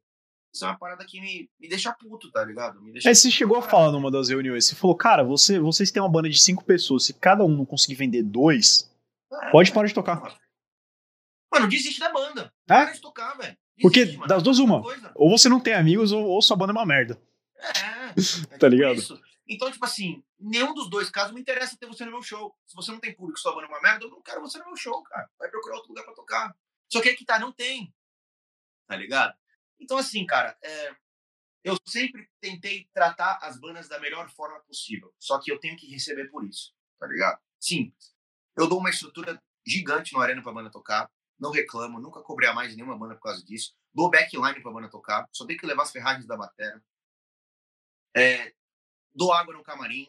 Que lugar que dá água no camarim? Porra nenhuma. Nenhuma. Se vira lá pra tocar. Dou água no camarim. Teve show que eu já liberei cerveja pra banda, ribalta, é, cronistas. Essa molecada aí pode perguntar aí. Já tomaram cerveja lá no show, tá ligado? É, quando tem problema de, de horário, de atraso, como foi o teu caso, eu sempre tento dar um jeito. Tem lugar que meu amigo atrasou, pô, desculpa aí, irmão. Então vai ficar pra próxima. Não, eu dou um jeito. certeza. Pô, pessoal, vamos tentar mexer aqui. É, então, ali na, naquele dia, assim, na hora eu fiquei tipo, caralho, ele me tirou do meu show, mas depois parando pra pensar, meu, o que a gente atrasou era pra você ter falado, não, pode guardar as coisas e vai embora. Sim, sim, sim. Tipo, o, o, se tu quisesse ir pelo certo, tu podia ter feito isso. Completo, tranquilamente. Vocês iam fazer o quê? Não tenho o que fazer. Eu poderia ter feito, mas eu não fiz, velho. Eu falei, pô, mano, vamos dar um jeito aí. Vamos é, eu tô como meio set. Foi legal, até uma galera lá conheceu a gente por causa da banda, o pessoal mandou mensagem e tal, mas, pô, tava, você fez ali o possível para intermediar a situação. profissional. Tem que ser uma coisa profissional. A banda tem que cumprir o lado dela enquanto eu vou cumprir o meu. Se chegar lá na hora, não tiver um amplificador, quando eu tiver queimado, ou então tiver algum problema, tiver sem luz no palco, tiver sem ar-condicionado, tu pode vir me cobrar. Pô, Daniel, e aí? Porque é o meu lado do contrato. É o meu lado Sim, desse contrato. Do, do acordo, né? Fez. Agora, o teu lado é estar tá no horário certo, vender os ingressos, esse tipo de coisa. E tocar bem. É uma relação comercial, é uma relação comercial, cara, como qualquer outra. Tanto que, o que, que, eu, que, que eu proponho com as bandas nos shows normalmente? Quando eu o que, que eu fazia, né? Que eu não faço mais nenhum show com banda. Mas, tipo assim, o que, que eu fazia? Velho, vende 30 ingressos pra mim. A partir do 31 é tudo teu, velho. É tudo teu. Se tu estourar essa merda aí vender 60 ingressos, tu vai ficar com dinheiro de 30, velho. Caralho. E aí a molecada muitas vezes vendia e ganhava dinheiro, tá ligado? É só se esforçar, é só fazer acontecer, cara. Cara, inclusive pode chamar a Neil Down e fazer isso aí, porque a gente vende, faz. Até o Lima, da, é, o, é outro guitarra da banda ali. Pô, infelizmente a galera quer tudo na mão. E muitas das vezes não quer dar valor de quem tá fazendo evento. É, ali no, no é, chat da. A pessoa fala assim, ah, apoia a cena, apoia a cena. Que porra de apoia a cena, cara? Cara, enquanto a cena for um. Assim, agora provavelmente vou, vou me queimar com alguém e que se foda. Que eu tenho consciência do, de onde meu, meu trabalho enquanto músico pode, pode chegar. É, a maior parte da galera tem um som de merda, com um monte de músico arrogante, que acha que tá, que tá reinventando a roda. Só que, amigão, o Iron Maiden fez essa. O Iron Maiden não, Metallica e o Alice in Chains fizeram isso 20 anos atrás. Você não, você não tá reinventando a roda, velho. Você tá fazendo um, um, som medíocre que você acha que é alguma coisa. E a galera fica, tipo, fica comendo pão e arrotando caviar, achando que você tem alguma obrigação de. De, de, de, botar a galera no pedestal e dar uma sugada neles, porque você é o dono da casa e teoricamente é sua obrigação. É, eu, eu, cara, o que eu já, eu já vi cada coisa aí, mano, nesse, nesse negócio da música, uma molecadinha que não sabe porra nenhuma, se achando boa pra caralho. Eu já passei muito nervoso. Por isso que eu não faço mais isso, tá ligado? Eu, eu gosto de fazer agora o profissional, fechar show grande. De vez em quando eu dou oportunidade para algumas bandas abrirem, é, como foi o caso da Ribado, como foi o caso de algumas bandas abrirem o Fresno. E tipo assim, mano, e só, tá ligado? Vai ter uma oportunidade de uma banda tocar no Arena Festival. E, tipo assim, só de vez em quando, assim, para não perder o costume, mas nunca mais pretendo trabalhar com essa parada. Com essa galera de fazer show de banda local, né? Não, nunca mais vou fazer isso. Nunca mais vou fazer isso. É uma coisa que tira, tira a tua paz e não dá dinheiro. É, e a galera, a galera é ingrata, né? Eu, assim, ninguém nunca falou nada porque assim, a minha interação, a maior interação de banda assim, que eu tive foi do, com a galera da direção correta. E o pessoal super gente boa. É gente boa. É um cara classe A, os caras, eu, eu adoro todo mundo de lá, eu tenho o WhatsApp do. Eu não converso com, muito com o cara, de vez em quando mando alguma coisa, mas o Bruno lá, o Batera. De vez em quando eu troco uma ideia com ele, mas assim, pouca coisa. Mas assim, na época que a gente tava lá, ele tava mais frequente tocar na arena. Era uma galera classe A que eu lembro que eles super vendiam bem, a gente ficava, tipo, até de cara, tipo, caralho, os caras levaram. Eles estavam nesse da, da eliminatória também. É uma molecada mais velha, cara, que sabe qual que é a relação. Eu tô prestando um serviço para eles, de colocar eles num show. Eles falaram assim, mano, ó, seguinte, a gente vai vender os ingressos e tal. Eles sabem que a minha intenção é lucrar com o evento, com, com, com a apresentação deles. Eu não sou bonzinho. Uhum. Não sou bonzinho. Os moleques são mais velhos, os caras sabem como funciona uma relação comercial. Então eles vão, vendem os ingressos, é, me dão dinheiro, vem, fazem um show rock and roll deles, a galera curta, depois eles saem, vão tomar uma cerveja no bar da esquina ali e acabou. Todo mundo ficou feliz, fizeram um show da hora, eu ganhei dinheiro, acabou. É isso, cara. O problema é quando eu faço um show, a banda vem com um chororô que só vendeu cinco ingressos, ou três ingressos, já aconteceu no Arena, já aconteceu. Caralho. A gente vendeu dois ingressos, vendeu três ingressos. E aí, tipo assim, fala pro moleque, porra, velho, jura que eu te coloquei nesse show da hora aqui pra tu me dar 30 reais? Pô, desculpa, velho, tá ligado? Já teve show de banda, show, por exemplo, show do Fresno eu botei uma banda pra tocar lá, eles não venderam quase nenhum ingresso também. Falei, caralho, moleque, o show deu sold out, vocês não venderam nenhum ingresso, velho. Venderam micharia lá? Ah, não, é, não sei o que lá. E, e acharam ruim. Eu botei é. o principal show de rock do ano em Santos. E os manos acharam ruim. Quem são eles? Não porra nenhuma. Tá Então, tipo assim, cara, muita ingratidão. Não faço é isso, isso que é foda, isso que é foda, cara. É fácil mais essa parada com banda, cara. É, então. Na... Certo. Na é época... um bagulho muito louco que o cara poderia. Eu não sei se o cara tem na mente dele que ele só pode vender pra quem gosta da banda dele. Ele poderia muito bem, tipo, falar no Facebook lá, tô vendendo ingresso. Sim, sim. Porque Porra, cara. Pela Muita- Fresno, a pessoa vai, não vai É. pela banda dele, mas vai pela Fresno. Na. Possível, cara. Cara, e acaba virando um delivery. Eu lembro que no do Pense, eu conheço mais o pessoal do, do, hardcore, né? Então no. O do Pense foi que eu, que eu consegui, que eu pessoalmente consegui vender mais. É, e foi assim, foi basicamente a galera comprou, falou, ah, porra, legal tua banda tá tocando, mas eu vou pelo Pense. E porque você vai vir me, entregar o, o ingresso. O ingresso. Sim, você faz um trabalho de promoter também. É, velho. E tá tudo bem, cara, porque você tá divulgando teu trabalho. Sim. Você chega na pessoa depois no WhatsApp e curtiu o show, pô, segue a gente lá no Instagram.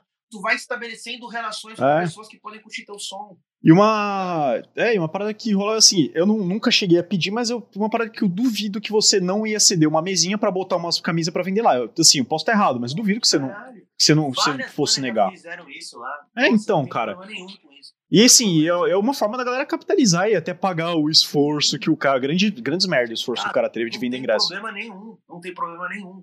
Tanto que eu já fiz várias vezes esse bagulho da banda vender até uma certa quantidade, depois eles ficarem com dinheiro. Eu já fiz isso muitas vezes, muitas vezes. Eu já vi banda vender 100 ingressos pra show, viado. 100 ingressos. Eu já vi acontecer no Estúdio G, cara. Eu já vi acontecer. Tá ligado? cara. Imagina, os moleques me deram dinheiro de 30, 40 na época e ficaram com dinheiro de 60 ingressos a, a 10, 20 reais. Imagina, tá ligado? Então, assim, cara, é tudo da vontade da banda. É tudo da vontade da banda, tá ligado? É, tipo, simplesmente isso, cara. Não, Não, não tem. Não, cara. não tem Quando a molecada fica nessa aí que tem que receber. Ah, mas, Acho que foi essa parada, velho, da galera é, enfesar, é que é, rola aquele. é, tem, tem aquele papo de vamos valorizar o, o nosso trampo, só que eles não sabem o limiar de, de valorizar o trampo e tá fazendo merda. sim, sim. Tipo, Uma uma- molecada que. Não, pode falar, Rod. Não, pode falar, eu só- pode, pode Não, falar, uma pode falar. Quando, quando, eu tava, quando tocava, né, uma molecada que me surpreendia vender ingresso, o pessoal aí no show deles era a grandiosa Meme Nation. Sim, cara. Eles tocaram no, no Space e, mano, era sempre lotado quando essa molecada tocava. E aí o que, que acontecia? Eu chamava eles várias vezes, tá ligado? Porque eles levavam gente, eu ganhava dinheiro e os moleques estavam sempre tocando, gravando vídeo, sempre fazendo a galera conhecer eles. É, é bom pros dois lados. A coisa flui pros dois lados. Agora, uma banda que eu chamava e não levava ninguém, ela já era cortada. A gente tinha uma listinha nossa na época do Space, que lá no Space era só banda, né? Então a gente tinha que ter Uhum. um, uma- contato com muita banda. Então, assim, mano, a gente tinha contato com banda pra caralho. Toda sexta e sábado era três, quatro bandas que tocava lá. Às vezes domingo, no final a gente começou a fazer domingo também. Mas tinha uma listinha, mano, leva ninguém, corta. Ó, leva ninguém, corta, leva ninguém. Ó, os caras levam pra caralho, chama de novo. Era assim que a gente fazia. Era assim que a gente fazia. E é assim que todo mundo faz, cara. Vai por mim. Eu conheço todo mundo que faz show em Santos, cara. É assim que todo mundo faz. Se você não leva público, eles não vão te chamar. A não ser que seja uma coisa de cover. Aí conta mais você saber tocar o cover. Mas eu acho que a gente tá Uhum. falando de autoral aqui, né? Então, Sim, sim. mano, é, Foi uma parada legal até que a gente trombou com, com essa realidade, foi com a, com a, com a Junkhead, que no... A gente tocou uma vez no, no Valongo, ele, o Vlad já falou, meu, eu gostei do trampo de vocês, vocês trouxeram gente, vamos marcar, ele queria marcar mais três shows no primeiro. A gente um- a gente fez um trampo da hora. Se tem alguma banda me assistindo agora na, na gravação e ficando puta comigo pelo que eu tô falando, ouve isso como um, um, um, um recado, um- uma sugestão sincera, um conselho sincero. Todo mundo olha pra você não como um- uma boa banda musicalmente. Tô falando quem trabalha profissionalmente com isso. Os produtores de eventos não olham pra você como uma boa, uma banda boa ou ruim musicalmente. Eles olham pra você como a quantidade de pessoas que você leva. É simples, cara. É simples. É matemática. Negócio é matemática, cara. Se a tua banda leva ninguém, cara, você pode ser o Jimi Hendrix tocando guitarra, vocês podem ser os caras fudidão. Você não vai tocar mais. Agora, se você tá aprendendo, tá começando, faz um somzinho, feijão com arroz da hora e leva gente pra caralho, você vai tocar toda hora. Simples, cara. Não tem segredo. Não sou eu que inventei isso. O mundo funciona assim, cara. Simplesmente isso. O maluco não é o, o floquinho de neve que vai ser adorado, porque ele faz um, um som muito legal. Não, ninguém tá nem aí pra isso, cara. Eu te falou da Meme Nation, eu nem sei o que eles tocavam. Eu sei que eles levavam gente pra caralho. Eu lembrei disso quatro anos depois. Mas eu nem sei o que eles tocavam. Tá ligado? Cara, tem algumas bandas que eu acabei ficando amigo. Ribalto, eu curto o som deles de verdade. Eu curto a música deles, tá ligado? Cronistas, eu acho que eles tocam bem também. Tem algumas bandas que eu me, me relacionei mais e tenho mais amizade. Então eu conheço o som musicalmente dos caras e gosto também do som deles. Agora, 90% das bandas eu não sei o que tocam. Eu só sei se levam ou não público. Sabe o númerozinho, ele tem a tabela do Excel falando traz ou não traz, né? É, mas é isso mesmo. Se foi muito triste para você que tá vendo agora isso aí que eu falei, cara, essa é a realidade. Tá na hora de você quebrar esse vidro aí que tá dessa tua Matrix aí e cair pra realidade e começar a divulgar a tua banda mais. Considere isso um tapa com carinho na sua cara e é. talvez alguns pregos na luva. É exatamente isso, é exatamente isso. Pense nisso a próxima vez que você for fazer um show. Na próxima vez que for, for encher o peito para falar qualquer coisa também, né? Fica eu. Exatamente. exatamente. É, não tem nem o que falar. E outra, é, cara, falando, tu falou da Vesúvio. Cara, de todo mundo que tá ali, eu, eu, gosto do Guilherme. O Guilherme, eu, eu, tenho carinho por ele, pelo pai dele, né? Pelo. Ah, o Tijão é um cara sensacional. Pela mãe dele. Eu gosto muito de todo mundo ali na Vesúvio. Agora, o resto eu não tenho nada com, nem a favor nem contra eles. Eu sei que o Matheus é meio cuzão, guitarrista, sei lá o que, que o Matheus faz lá na banda. Não sei se nem se ele tá Nada. eu nem sei se ele tá na banda ainda. Mas a gente teve muitas confusões na época do Space. Cara, molecadinha nova na época. Na época do Space, molecadinha que tava no ensino médio, de 15, 16 anos. Moleque, no ensino médio eu levava gente pra caralho nos meus shows, viado. Mas pra caralho, vendia 50, 60 ingressos pra cada show. Como é que pode, molecada que tá no ensino médio, que é a tua época na vida, que tu tem mais contato com pessoas? É, velho. Caralho, mano, tu tá todo dia ali com um monte de gente. Como é que tu não consegue levar 10 pessoas pra um show, cara? Foi uma, foi uma época que, que era legal de venda, assim. assim tinha os brother que eu, que eu inteirava ingresso até, que era, tipo, os caras, meus amigos, eu fazia, não, vamos lá, velho, você vai perder o show na banda aqui pra tu.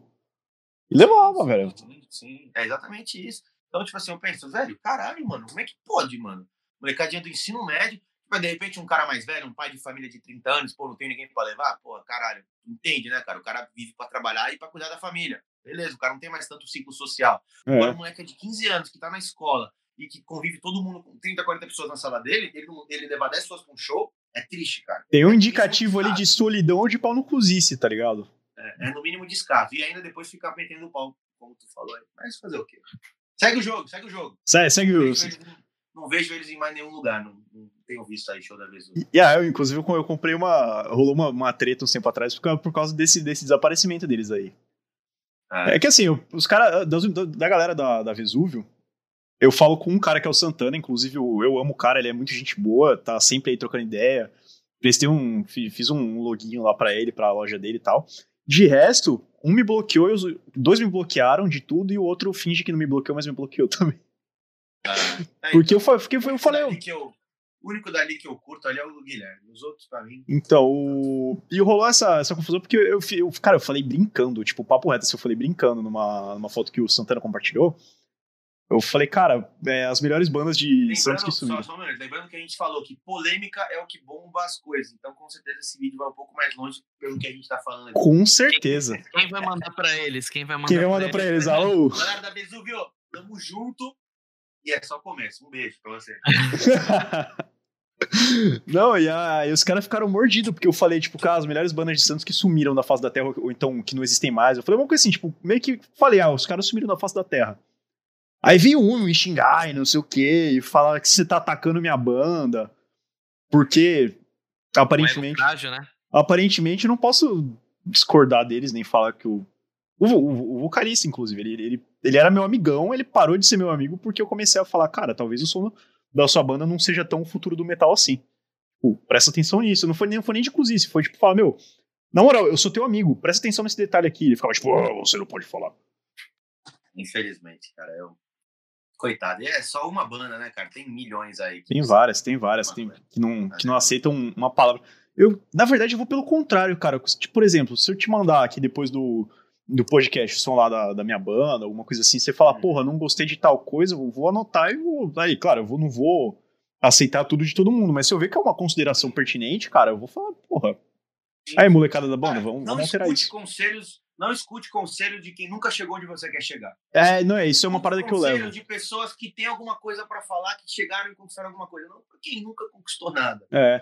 Tá é o que eu falo, eu falo parecido, eu falo que eu não, eu, eu não aceito o conselho de quem tá num, num andar abaixo do meu.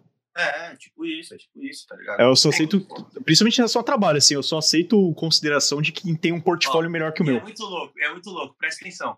Ninguém, ninguém que é menor que você vai jogar hate em você. Ninguém. Tu acha que o Edu Falaschi, ou algum desses caras que a gente falou, vai jogar hate em nós por causa desse vídeo? Lógico que não. Vesúvio vai. Ou então alguma molecada de banda vai. É, tá é, que. Então, assim, é foda. É, é, que tem um lance, né? Tipo, tem um, você consegue também ver o conselho da pessoa que tá, tipo, tentando te ajudar e o conselho da pessoa que, tipo, Sim, sim, sim. não, não tá nem ligando, sabe? Que a pessoa, tipo, quer que você caia, que você perca alguma sim. coisa que você nem tem o que perder. Sim, sem dúvida, sem dúvida. Tu consegue diferenciar o cara que tá genuína, genuinamente te ajudando e te buscando melhorar e o cara que só quer meter o pau em você, com certeza. É, Total. facilmente, velho. Você vê até pelo jeito que o cara fala, né? Sim, sim, sim. Sem dúvida, sem dúvida.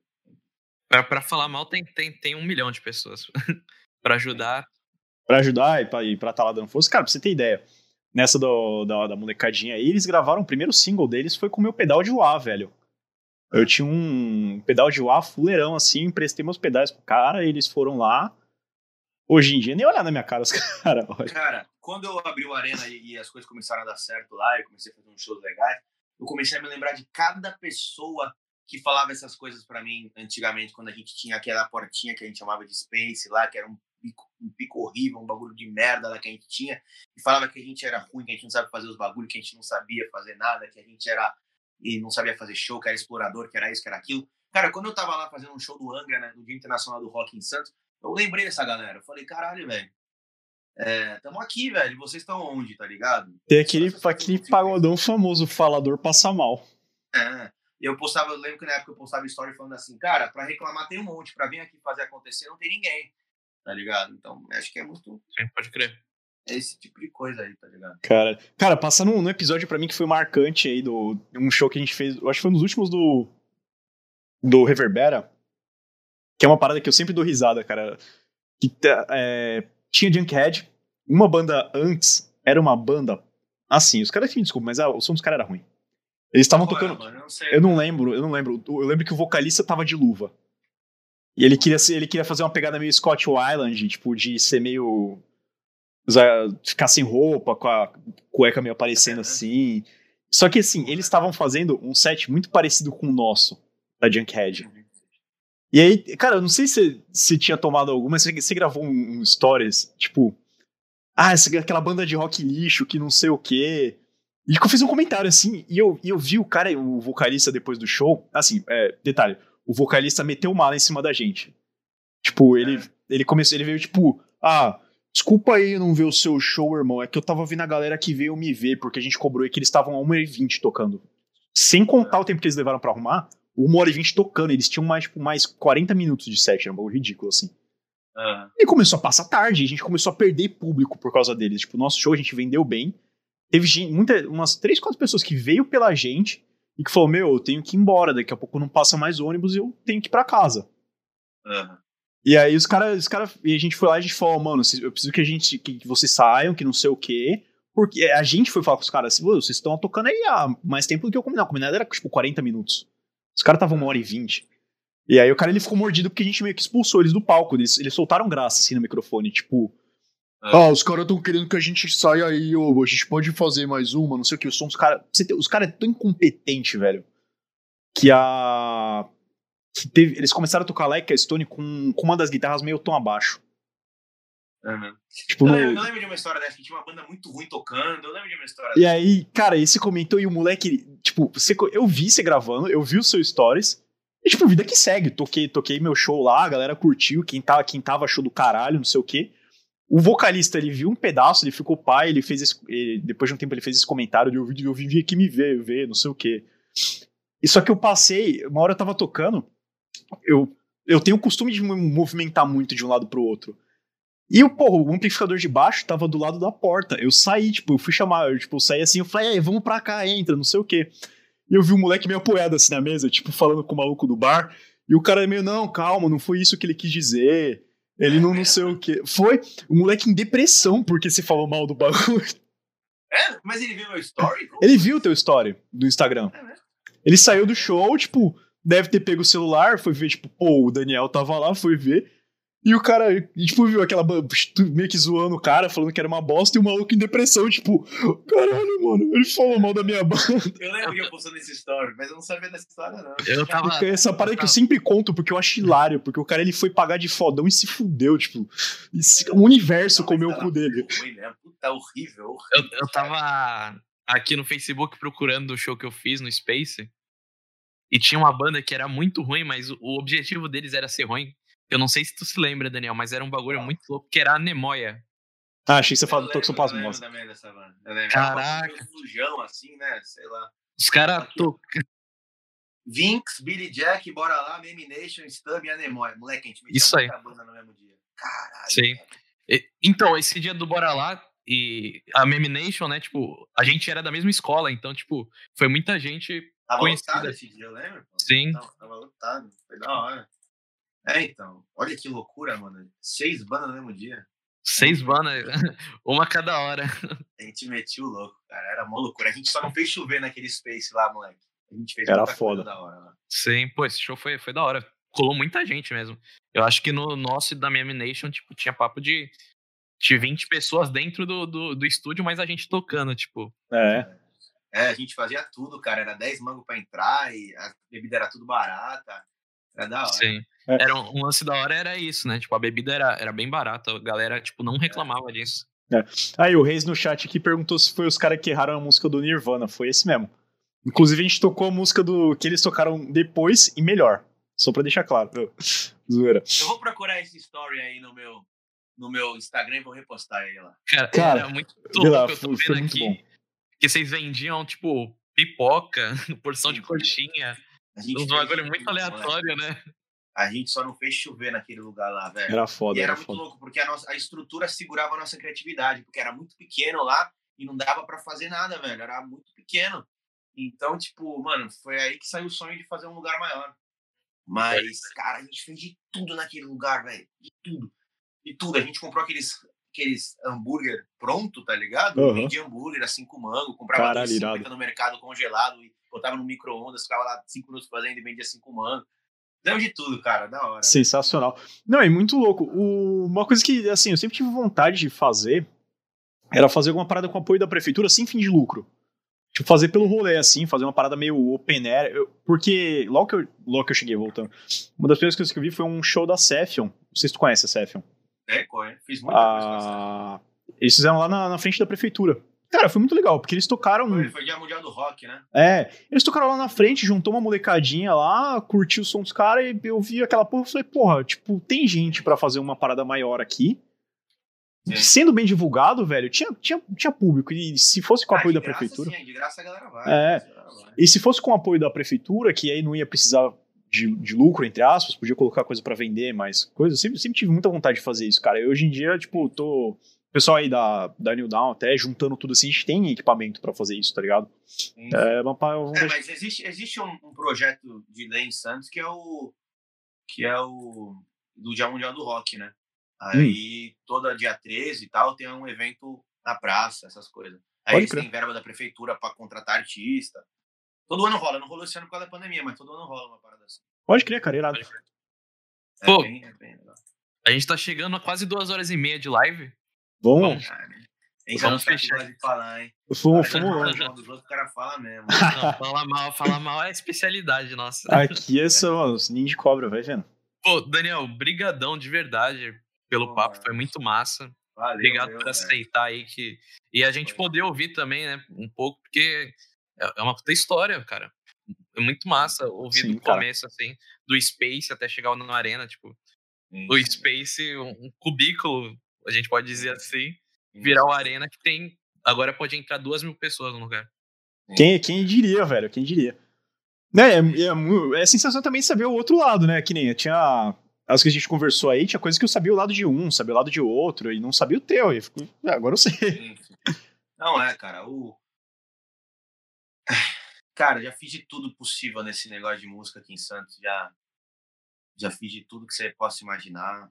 É, agora a gente vai vir para liderar em 2021. A gente vai estar no- na liderança de todo mundo. A gente vai fazer uma parada transformadora. Vamos começar um movimento muito louco, assim, tipo, é, mesmo para para cara, fazer uma coisa bizarra, assim, velho. Uma casa para quase duas mil pessoas, com a estrutura que a gente montou.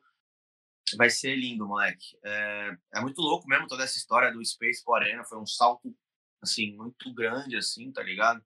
Veio, junto, veio acompanhado com muitos problemas, tá ligado? Tipo, não foi a maravilha que, que todos pensam. Porque eu era um moleque de 20 e poucos anos, 21 na época, 22, e não sabia o que estava fazendo. E foi muito difícil aprender a fazer. mas deu certo. E agora vamos começar para valer em 2021.